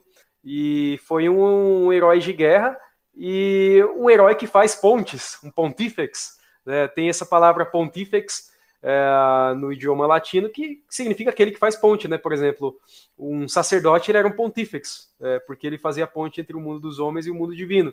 É, o imperador ele era considerado como um pontífex também, ele poderia ser o sumus pontífex, né? O sumo pontífice, aquele que faz a ponte entre o mundo dos homens e o mundo divino, né? Ele era um, um, um sacerdote. O imperador romano ele não era só um governante, ele também era um sacerdote. É, por exemplo, você tem aquela imagem do Augusto, né? Aquela é, que ele está em posição de sacrifício, né, com o véu, né, porque os romanos eles faziam seus sacrifícios, suas orações com um véu sobre a cabeça. E, então, o, os imperadores romanos, né, eles também tinham uma função religiosa, né, que nem eu falei antes, o poder político ele não se desvinculava da religião. E, e por que, que eu falo que o Duque de Caxias era um pontífex? Ele, não que ele tivesse uma, uma, uma função religiosa, né, mas é, usando aqui uma licença poética até, né, porque é, tem o, herói, o Duque de Caxias ele tem aquela história de heroísmo da Batalha de Tororó, na Guerra do Paraguai, em que eles disputavam uma ponte. E foi justamente uma atitude heróica, né, de sacrifício do, do Duque de Caxias, né, o sigam-me, aqueles que são brasileiros, que eles avançaram sobre essa ponte, ele tomou a ponte e foi uma, uma vitória heróica dos brasileiros, né. É, então, além do Duque de Caxias ter esse caráter militar romano, né, essa, essa atitude ética de, de virtude, né, e fides romana, ele, ele então ele fez uma ponte para a vitória dos brasileiros, né? Então por isso ele, ele seria um pontífex, né, em sentido mais concreto, nem tanto religioso assim, né? Mas é, já falando de Brasil, né, David, o que, que você pensa, né? Como você vê a relação entre Brasil e Roma? O que, que você acha que Brasil tem de romano? Bom, é, primeiramente por pelo Brasil, né, assim como o restante dos países vizinhos nossos, é, a gente estritamente seguir a cultura hispânica. E quando eu falo hispânica, não necessariamente é, se aplica também à cultura lusa, né? Porque tanto Portugal quanto Espanha modernos eram é, pertenciam a, a província romana Hispânia, né? E, enfim, é, dizem que na, na, Reconquista durante a Idade Média na Espanha, né, que os, os visigodos, é, após a queda de Roma, foram aqueles que habitaram principalmente o norte e depois desceram até Toledo, tinha uma capital deles em Toledo, em, na Espanha, né, é, na atual Toledo, e por conta de uma de uma rixa né, entre o Rodrigo, por conta do, inclusive parecido com essa com, com a história romana de um estupro de uma de uma jovem, é, houve uma quebra e uma, e uma dissidência entre, entre os, rei, os, os, os monarcas visigodos e traindo o Rodrigo, essa dissidência fez uma aliança que seria, vamos dizer assim, com uma, uma outra Cartago, né? Claro, é só uma licença poética, como vocês falam. Mas, por exemplo, com, com os muçulmanos, né? Com o Islã, é, principalmente no, do norte da África, que vinham é, e, e, reverenciavam o reino de Bagdá, principalmente o reino de Bagdá. E, e, era, e não era, eles não eram homogêneos, os muçulmanos, eles tinham diferentes é, etnias, inclusive até eslavos, né, que a palavra escravo vem de eslavo, porque eles, os eslavos eram, eram escravizados pelos muçulmanos, inclusive acho que talvez da, da atual Bósnia, né, da, daquela região ali mais do leste da Europa, que eles pegavam pessoas de lá e levavam, inclusive levaram para a Península Ibérica também. Então você tinha várias tribos, né? Você tinha os berberes, você tinha, enfim, aqueles que eram descendentes dos persas também. Então era, era tinha um, um, tinham disputas, né? Não é? O pessoal pensa assim, ah, não, os muçulmanos que invadiram a Península Ibérica era uma coisa só. Não, era um, era um, era uma quimera de povos ali. Então você teve a Reconquista a partir do norte e após a Reconquista, com a queda de Granada, da ocupação de 800 anos, né? Praticamente, e depois com, uh, com a queda de Granada em 1492, todo mundo sabe, é, 12 de outubro de 1492, é, Cristóvão Colombo chega na, na, ilha de, na ilha de Guarrahane, né, enfim, começa todo o empreendimento da conquista da América. E a conquista da América, ela é vista como uma América, na verdade, na verdade, ela era vista como uma nova Andaluzia. Da mesma forma que a Andaluzia era a terra a ser conquistada, a partir de dali a América se tornou a nova Andaluzia. E o Brasil ele surge sobre esses, esse, ele, ele vai surgir no meio desse processo, né? Não, não indo para aquele lado clichê de que Portugal queria simplesmente achar uma nova rota, porque os turcos estavam é, dominando lá, né, os de Constantinopla estavam dominando o Mediterrâneo, então ele teve que contornar a África, né? O Vasco da Gama contornou a África, né? E foram feitas feitorias na, na costa africana, que da onde vem a palavra fábrica, né, que era uma da, das feitorias portuguesas, eles até então não tinham adentrado ao território africano. É, e por conta de uma correnteza que você tem no mar de, de Lisboa, essa correnteza é, é, levou Cabral e suas, e suas caravelas e naus para fora da, da África e ele acabou chegando em Porto Seguro. E tem aquela questão também de que o Vicente Inhanes Pinzon, que ele era irmão do Martin Alonso Pinzon, que era o comandante da Pinta, se eu não estou enganado, que era uma das três caravelas do Colombo, né, Santa Maria e Pintininha, ele era o comandante da Pinta, se eu não estou enganado, é, é, ele chegou na, numa região, na região, de, numa região de, do Brasil de Pernambuco, se, eu, não estou enganado também, antes do, do Cabral.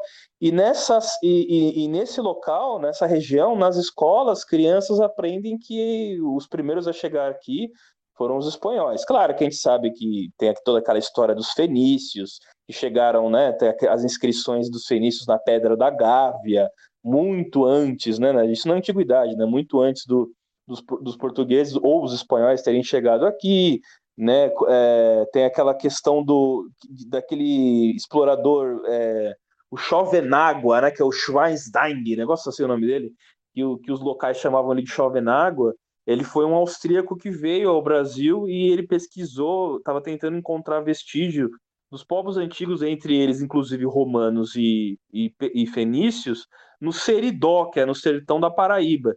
E também os vikings chegaram na, na, Amazônia, né? A gente sabe disso, tem toda uma literatura até fantasiosa, é, enfim, é, os, os nacional-socialistas, né, na época da, uh, com a, a Anenerb, que era uma divisão da SS, mandou o, acho que se não me engano, o Richard Greiner o nome, era o nome dele, ele, ele foi no coração da floresta amazônica é, tentar encontrar vestígio dos vikings, ou seja, então tem toda uma literatura, mas oficialmente se reconhece é, o início do Brasil, 22 de abril de 1500, quando Cabral chega aqui, enfim, e é rezada a missa, né, a primeira missa em solo brasileiro, primeiramente terra de Santa Cruz, né, depois vai ser terra de Vera Cruz, depois terra Brasilis, terra Papagales, é, tem é, a origem do nome Brasil poderia ter sido uma ilha celta, né, da mitologia celta, que eles acreditavam, né? Essa é uma, uma visão defendida até pelo Sérgio Buarque de Holanda naquele livro Visão do Paraíso. E também tem a versão de que vem do nome pau-brasil, que era da madeira tinteira de brasa, né? Que de brasa da madeira tinteira do Brasil.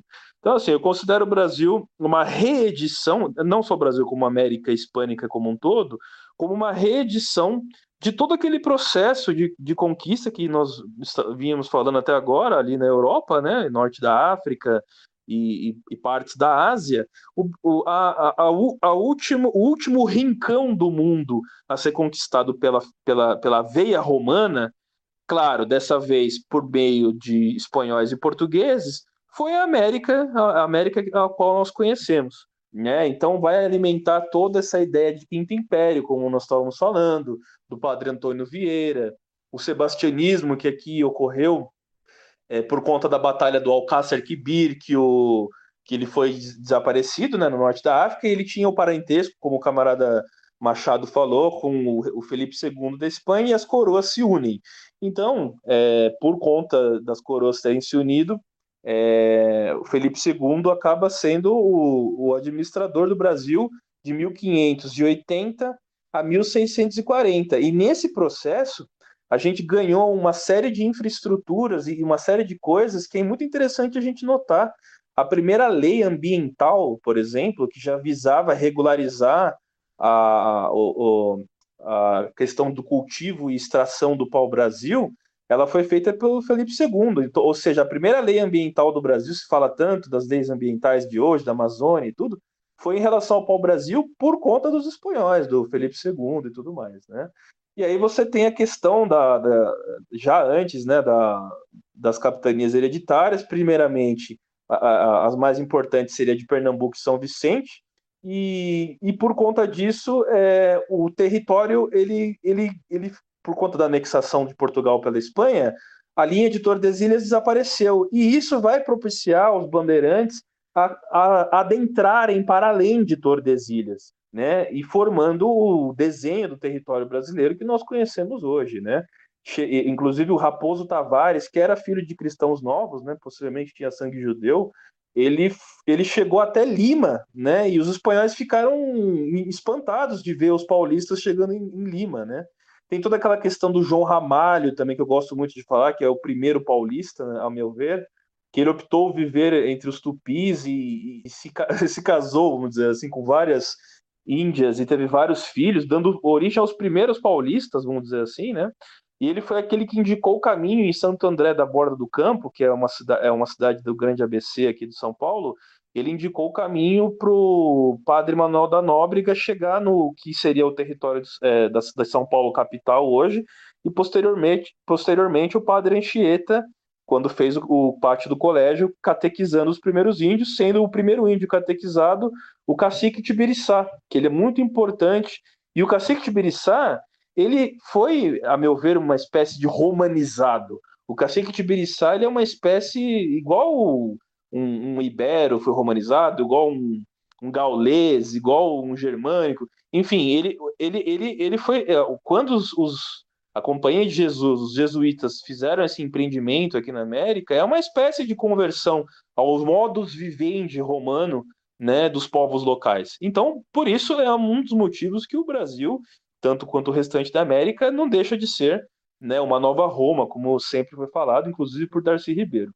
E aí, é, esses paulistas rebeldes é, adentram o território, como eu disse, para além de Tordesilhas, e posteriormente, com o Tratado de Madrid, você tem um novo desenho do território brasileiro. Mas o que configura basicamente o Brasil, o início de Brasil mesmo, a meu ver, é a Batalha de Guararapes. É, os holandeses protestantes, inimigos da, de Castela, né, é, invadem o Nordeste brasileiro. Antes você já, já teve os franceses no Rio e, e no Maranhão, né, São Luís no Maranhão também. Jerônimo de Albuquerque, heroicamente, expulsa os franceses no Maranhão e o, e o Mendes do Rio de Janeiro. E depois no, no Nordeste com a capital Olinda, os, os holandeses é, conquistam é, o Nordeste brasileiro. E aí você tem o primeiro sinal de latinidade né, combativa contra o invasor é, saxônico, nesse caso neerlandês, né, o neerlandês, os holandeses, seria basicamente na Batalha de Guararapes, comandada inclusive por um general negro, Henrique Dias, então você vê que no exército de Guararapes você encontra é, mamelucos, você encontra brancos, você encontra negros, e, e, e, eu vejo a Batalha de Guararapes como o início do, do que seria uma brasilidade, embora não se tinha essa noção de país Brasil, como você vai ter posteriormente em 1808 com a vinda da família real e, e a construção de Estado que se teve em 1822 após a independência, né? Então, assim, o Brasil ele surge sobre, ele surge com bases é, é, institucionais romanas, é, herdadas de Roma por meio da Ibéria, né? E, e toda essa questão de, de noção é, civilizacional é, e de imperium, como foi dito, que não que é o poder, mas nesse caso não só no sentido de poder, mas no sentido de anexação né, é, de você anexar o, os povos locais, que é uma coisa que não foi feita na América do Norte. A América do Norte eles ficaram ali naquelas 13 colônias ali na costa leste, e muito tempo depois eles invadiram, eles foram para o oeste e dizimaram todos os povos locais, né? O nosso processo de formação ele é totalmente diferente, por isso que eu não concordo quando se tem grupos radicais, grupos totalmente é, fora da, da realidade, que não conhecem a sua própria história, querendo botar fogo em estátua de bandeirante, do Borba Gato aqui em São Paulo, ou do até aquela estátua do Cabral lá no Parque do Ibirapuera também já foi é, é, assediada. É, é, é uma coisa totalmente ignorante isso, porque a gente sabe que o nosso processo de formação, como toda conquista, claro que teve opressão, lógico que teve, não estou falando que não, mas nós somos a resultante da união de diverso, diversas culturas e diversos povos. E isso é carregado tanto na nossa cultura, quanto no nosso idioma, quanto na cor da pele e gentílico de muitos brasileiros. E enquanto as pessoas, enquanto os brasileiros quererem importar é, modelos que não condizem com o nosso, como principalmente da América do Norte, onde a categoria, as categorias eram totalmente diferentes, né? Você lá tinha assim a questão racial era totalmente diferente da do Brasil, né? Quando eles querem importar essas, essas, esse, tipo de, esse tipo de modelo que não condiz com a nossa realidade, eu acho que é uma espécie de, de alienação, uma espécie de você querer remover a nossa brasilidade e latinidade em nome de, de ideologias, em nome de coisas estrangeiras que não dizem respeito, e isso só vem a provar que as narrativas que cada vez mais tem no meio acadêmico dessa opressão é, ibérica, essa opressão portuguesa, que nós fomos explorados e tudo mais, é, é, ela serve é, totalmente ideologicamente para si, para a gente ficar é, subversiente, é, sub, submisso, vamos dizer assim, à América do Norte. Isso tem muito a ver com a leyenda negra também, como já foi dito aí. O Guilherme de Orange, holandês, que começou com essa ideia, principalmente acusando a Inquisição espanhola, né, de que cometeram diversos crimes, que tinham os tribunais de inquisição e tudo mais, e essa ideia serviu muito bem a, a, a, aos ingleses e aos os holandeses contra a Espanha e também contra Portugal, de certa forma também. E, então essa lenda negra ela é usada pensa, é, é, é, de uma forma pensada para fazer com que a gente fique submisso a eles. E isso vai ser usado depois com o Big Stick, né, com a doutrina Monroe dos, dos norte-americanos, principalmente após é, o presidente Theodore Roosevelt, né, quando eles começaram a conquistar, o, a, a conquistar, a roubar da, da Espanha, Cuba, as Filipinas, é, Guam, Porto Rico, enfim, e aí a gente sabe toda a história e toda a influência que eles querem exercer sobre a América hispânica sempre retratando a, a Portugal e Espanha como exploradores, como vilões, e que nós somos tão americanos quanto eles, querendo que a gente é, renegue a nossa condição ibérica e que a gente se aproxime é, da, da, realidade saxã, da realidade americana, né? Isso é uma coisa que foi usado muito é, de uma forma muito pensada e você pode ver que isso se reproduziu em momentos decisivos da nossa história, como por exemplo a Guerra das Malvinas. O Pinochet ele ele ele ele ele, ele, contribuiu para os ingleses sob esse argumento, né, de que é, os ingleses estavam vindo libertar os argentinos, da tradição ibérica, espanhola e tudo mais, porque ele era um vendido, a gente sabe muito bem, para a Inglaterra do, e adotou o neoliberalismo e tudo mais. Além da questão da maçonaria. A maçonaria sempre esteve presente, principalmente a maçonaria inglesa, né? E que foi ela que articulou os grandes caudilhos independentistas, da, crioulos, né? Que os crioulos eram os filhos brancos de espanhóis que exerciam um, um cargo é, vamos dizer assim, secundário na América, porque os cargos de alta administração eram os provinciais, os chapetones, que seriam os espanhóis nascidos na, na metrópole. Então, eles conseguiram fazer a cabeça desses, é, desses, desses é, caudilhos, né? E eles fizeram revoltas independentistas, mas apenas se trocou é, a dominação espanhola, no caso nosso portuguesa, pela inglesa. Quando Dom João VI vem ao, ao Brasil por conta das invasões napoleônicas e toda a sua corte, vale lembrar que quem escoltou a, a esquadra portuguesa foi a Marinha, a Marinha Real Britânica, né? E, e nós compramos a nossa independência quando Dom Pedro I é, proclama independência, nós pagamos, eu não me lembro a quantia exata, mas nós pagamos uma quantia alta em libras, que nós só fomos conseguir pagar essa dívida perto do governo Lula. Então a gente passou todo, praticamente 200 anos pagando a nossa dívida da independência. É, enfim, é, é, é eu acho que essas forças ainda são muito presentes no Brasil, principalmente a da maçonaria, né, ligada a diversas outras questões, porque a maçonaria também não é uma coisa una, né, não é uma coisa unificada, mas enfim, é, é, é ela ainda tem esse poder de, de, de, de modelar as instituições né, para servir aos, aos interesses, enfim, sionistas também, enfim, é toda, toda essa questão que a gente conhece e está cansado de saber. Embora a maçonaria já tenha perdido muito poder também, hoje são outras entidades, né? Aquela maçonaria clássica do, do William Buckbeigby, da Grande Loja do Oriente, a GOB, né? A Grande Loja do Oriente, Grande Loja do Oriente do Brasil, né? Eles não têm mais tanto poder quanto tinha até pouco tempo atrás. Hoje nessa questão do globalismo é totalmente diferente. São outras entidades, mas que no fim acabam servindo ao mesmo mestre. A gente sabe muito bem, né? Não preciso dizer aqui. Mas enfim, é, o que acontece é isso. E o Brasil ele ele tem que, a meu ver, resgatar essa herança ibérica sem querer renegá-la, né? Falando de toda essa questão do império e tudo isso que compõe e que inclusive a nossa questão identitária que é o que eu falei no, no início do, da, da nossa conversa. A gente ainda tem no Brasil profundo, que ainda não foi totalmente urbanizado, uma espécie de aura, uma espécie de, de, de, não só de genes, uma espécie de aura, uma espécie de essência, vamos dizer assim, que ela ainda não foi contaminada pelo mundo moderno, que ela ainda não foi contaminada pelas forças progressistas, vamos dizer assim, pelas forças da urbanização, como se entende do mundo moderno.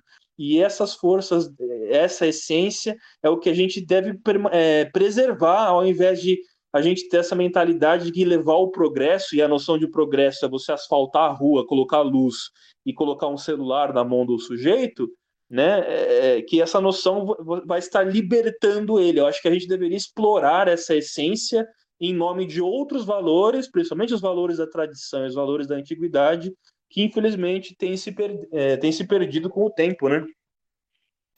Muito bom, camarada. E, e você, é, Matheus, o que, que você pensa sobre as similaridades entre Brasil e Roma? Bom, partilho da mesma opinião dos camaradas. Né? Eu penso que o, o Brasil é, se torna soberano enquanto império e foi reconhecido pelos governos do mundo inteiro enquanto império exatamente porque ele reconheceu nele a natureza fundamental do império, que é o governo político, espiritual e militar é, sobre povos e etnias ou nações, né? Então, assim, é, é, é certo que o título de imperador que assumiu é, Dom Pedro I foi reconhecido e considerado legítimo, porque o mundo inteiro sabia que Pedro governava sobre povos, né? povos no, no plural, e não um único, não um único povo homogêneo, por assim dizer. É, pois exatamente nesses termos é, é, sabido que ele foi aclamado, né, pela graça de Deus e unânime aclamação dos povos, é, imperador constitucional e defensor do é, perpétuo do Brasil, salvo engano, né, é, nos mesmos termos, o, o, o, o, Dom Pedro II também subiu ao trono, né, então, assim, essa essência imperial do Brasil, legado de Roma, da riqueza e da dignidade, e que de forma alguma é, ameaça ou, ou, ou, gera algum problema é, a dizer que o Brasil que o Brasil também é um coração de uma civilização particular, né? A, a, a ibero-americana, a, a, civilização ibero-americana, que é a formação, partilhamos com os nossos, os nossos vizinhos, do que é, posteriormente Buela e, e de Sandro vão dizer que é a América Românica, né? Então, assim, os regionalismos e identitarismo fazem parte da nossa manifestação é, local de uma unidade espiritual. Né? O Deixo falou da brasilidade. É, aqui não estamos falando de, de, de, que a monarquia, por assim dizer, que a, mona, é, que a monarquia, porque, por exemplo, Roma já era um império durante a, a monarquia, igual falávamos, né? mesmo antes da ascensão, da Augusta Ascensão, é, Roma já era um império, em razão desse identitarismo, né? É, por ser uma democracia, seja uma, com república, seja com monarquia, democracia, autocracia, ou seja, a essência imperial do Brasil e de Roma segue a mesma, né? É, essa nivelação do Brasil em Estado-nação é um fetiche burguês, é um, um, erro idêntico ao anseio de separar um pedaço do Brasil para formar outro Estado, assim, são mentalidades anglo-saxões, são mentalidades liberais que constituem a negação da essência brasileira. Tendo em vista que é, é, entre as várias raças, etnias e povos do Brasil, compartilha-se uma mesma brasilidade, que não necessariamente se, é, se, expressa naquele clichê gaúcho ou caipira, mas que na verdade se constitui pela posse de uma mesma matriz cultural original, né? Um mesmo logos, o mesmo design coletivo, é, católico, popular, católico popular, por assim dizer, né? É, ibero-afro-indígena, como os camaradas costumam dizer, é uma, uma humanidade que se manifesta é, verdadeiramente na multiplicidade dos regionalismos e identitarismo. É, o de Sandro, que talvez o David, o Machado, é, bem o conheço, né, o Nogueira também acredito que conheça, denomina que, a, aí já tratando sobre a América, e em específico a Nova Cartago, né, que o David falou, é, de Sandro denomina que a América do Norte como, como, como a América Fenícia por aqueles termos já trabalhados aqui, né? É, por, ou seja, por razões antropológicas, tendo em vista a, a, a, própria colonização que se deu, né? Principalmente pelos ingleses puritanos, judaizados é, intérpretes fanáticos da lei de Moisés, é, razão até pela qual eles se consideram povo eleito, né? Dando continuidade à crença dos antigos israelitas. Então, assim, esses puritanos que praticavam a política de aniquilação radical é, do povo, é, do povo é, latino-americano, por assim dizer, é, ou seja, traduzem aí o exemplo dos filisteus, né, quando eles encontravam. Então, assim, a diferença geopolítica que precisamos aqui abarcar, já saindo do cenário brasileiro e adentrando a América é, fenícia, né, a diferença geopolítica da América é, fenícia, anglófona, puritana, é do tipo da, é, do, da talos, é, o tipo talossocrático, né? Ou seja, de, impulsionada pelo comércio marítimo, que corresponde aí também ao calvinismo, que proclama o sucesso econômico como um sinal de favor divino. Muito vívido aqui esse, esse, esse, essa invasão anglo-saxã é, na questão protestante, né? Então, assim, é, para os povos ibéricos, espanhóis e aí portugueses fazendo essa linha, incumbe a natureza romana de que navegar é somente um meio e nunca um objetivo para conquistar e tomar a posse permanente das terras recém-descobertas e adquiridas. Ou seja, essa é a nossa diferenciação é, direta de uma sociedade talassocrática. Então, assim, por isso nós podemos dizer que, por mais que os Estados Unidos cresçam, eles jamais serão a nova Roma. Existem estudos aí, né, inclusive já vi artigos é, no Lejovic, etc., é, no próprio site da, da, da Nova Resistência, tratando sobre é, os Estados Unidos serem a, a, famigerada Nova Roma, né? Mas assim, obviamente, é uma, o, o que a gente pode declarar é que os Estados Unidos é de fato uma nova Cartago, né? Ou seja, uma, uma cópia da Cartago fenícia. Então, assim, um, impera, um império talassocrático da América Fenícia, ele amarra uma rede global de relações comerciais, escraviza economicamente, estabelece bases militares em pontos estratégicos, só, pura e simplesmente para proteger sua hegemonia comercial e política. Muito bom, camarada. E eh, para finalizar, então, nosso episódio, é, Machado, o que, que você acha das similaridades entre Brasil e Roma? Olha, é, eu não quero rir o que os camaradas comentaram, porque os camaradas comentaram brilhantemente sobre a legitimidade de considerarmos aí o Brasil, sim.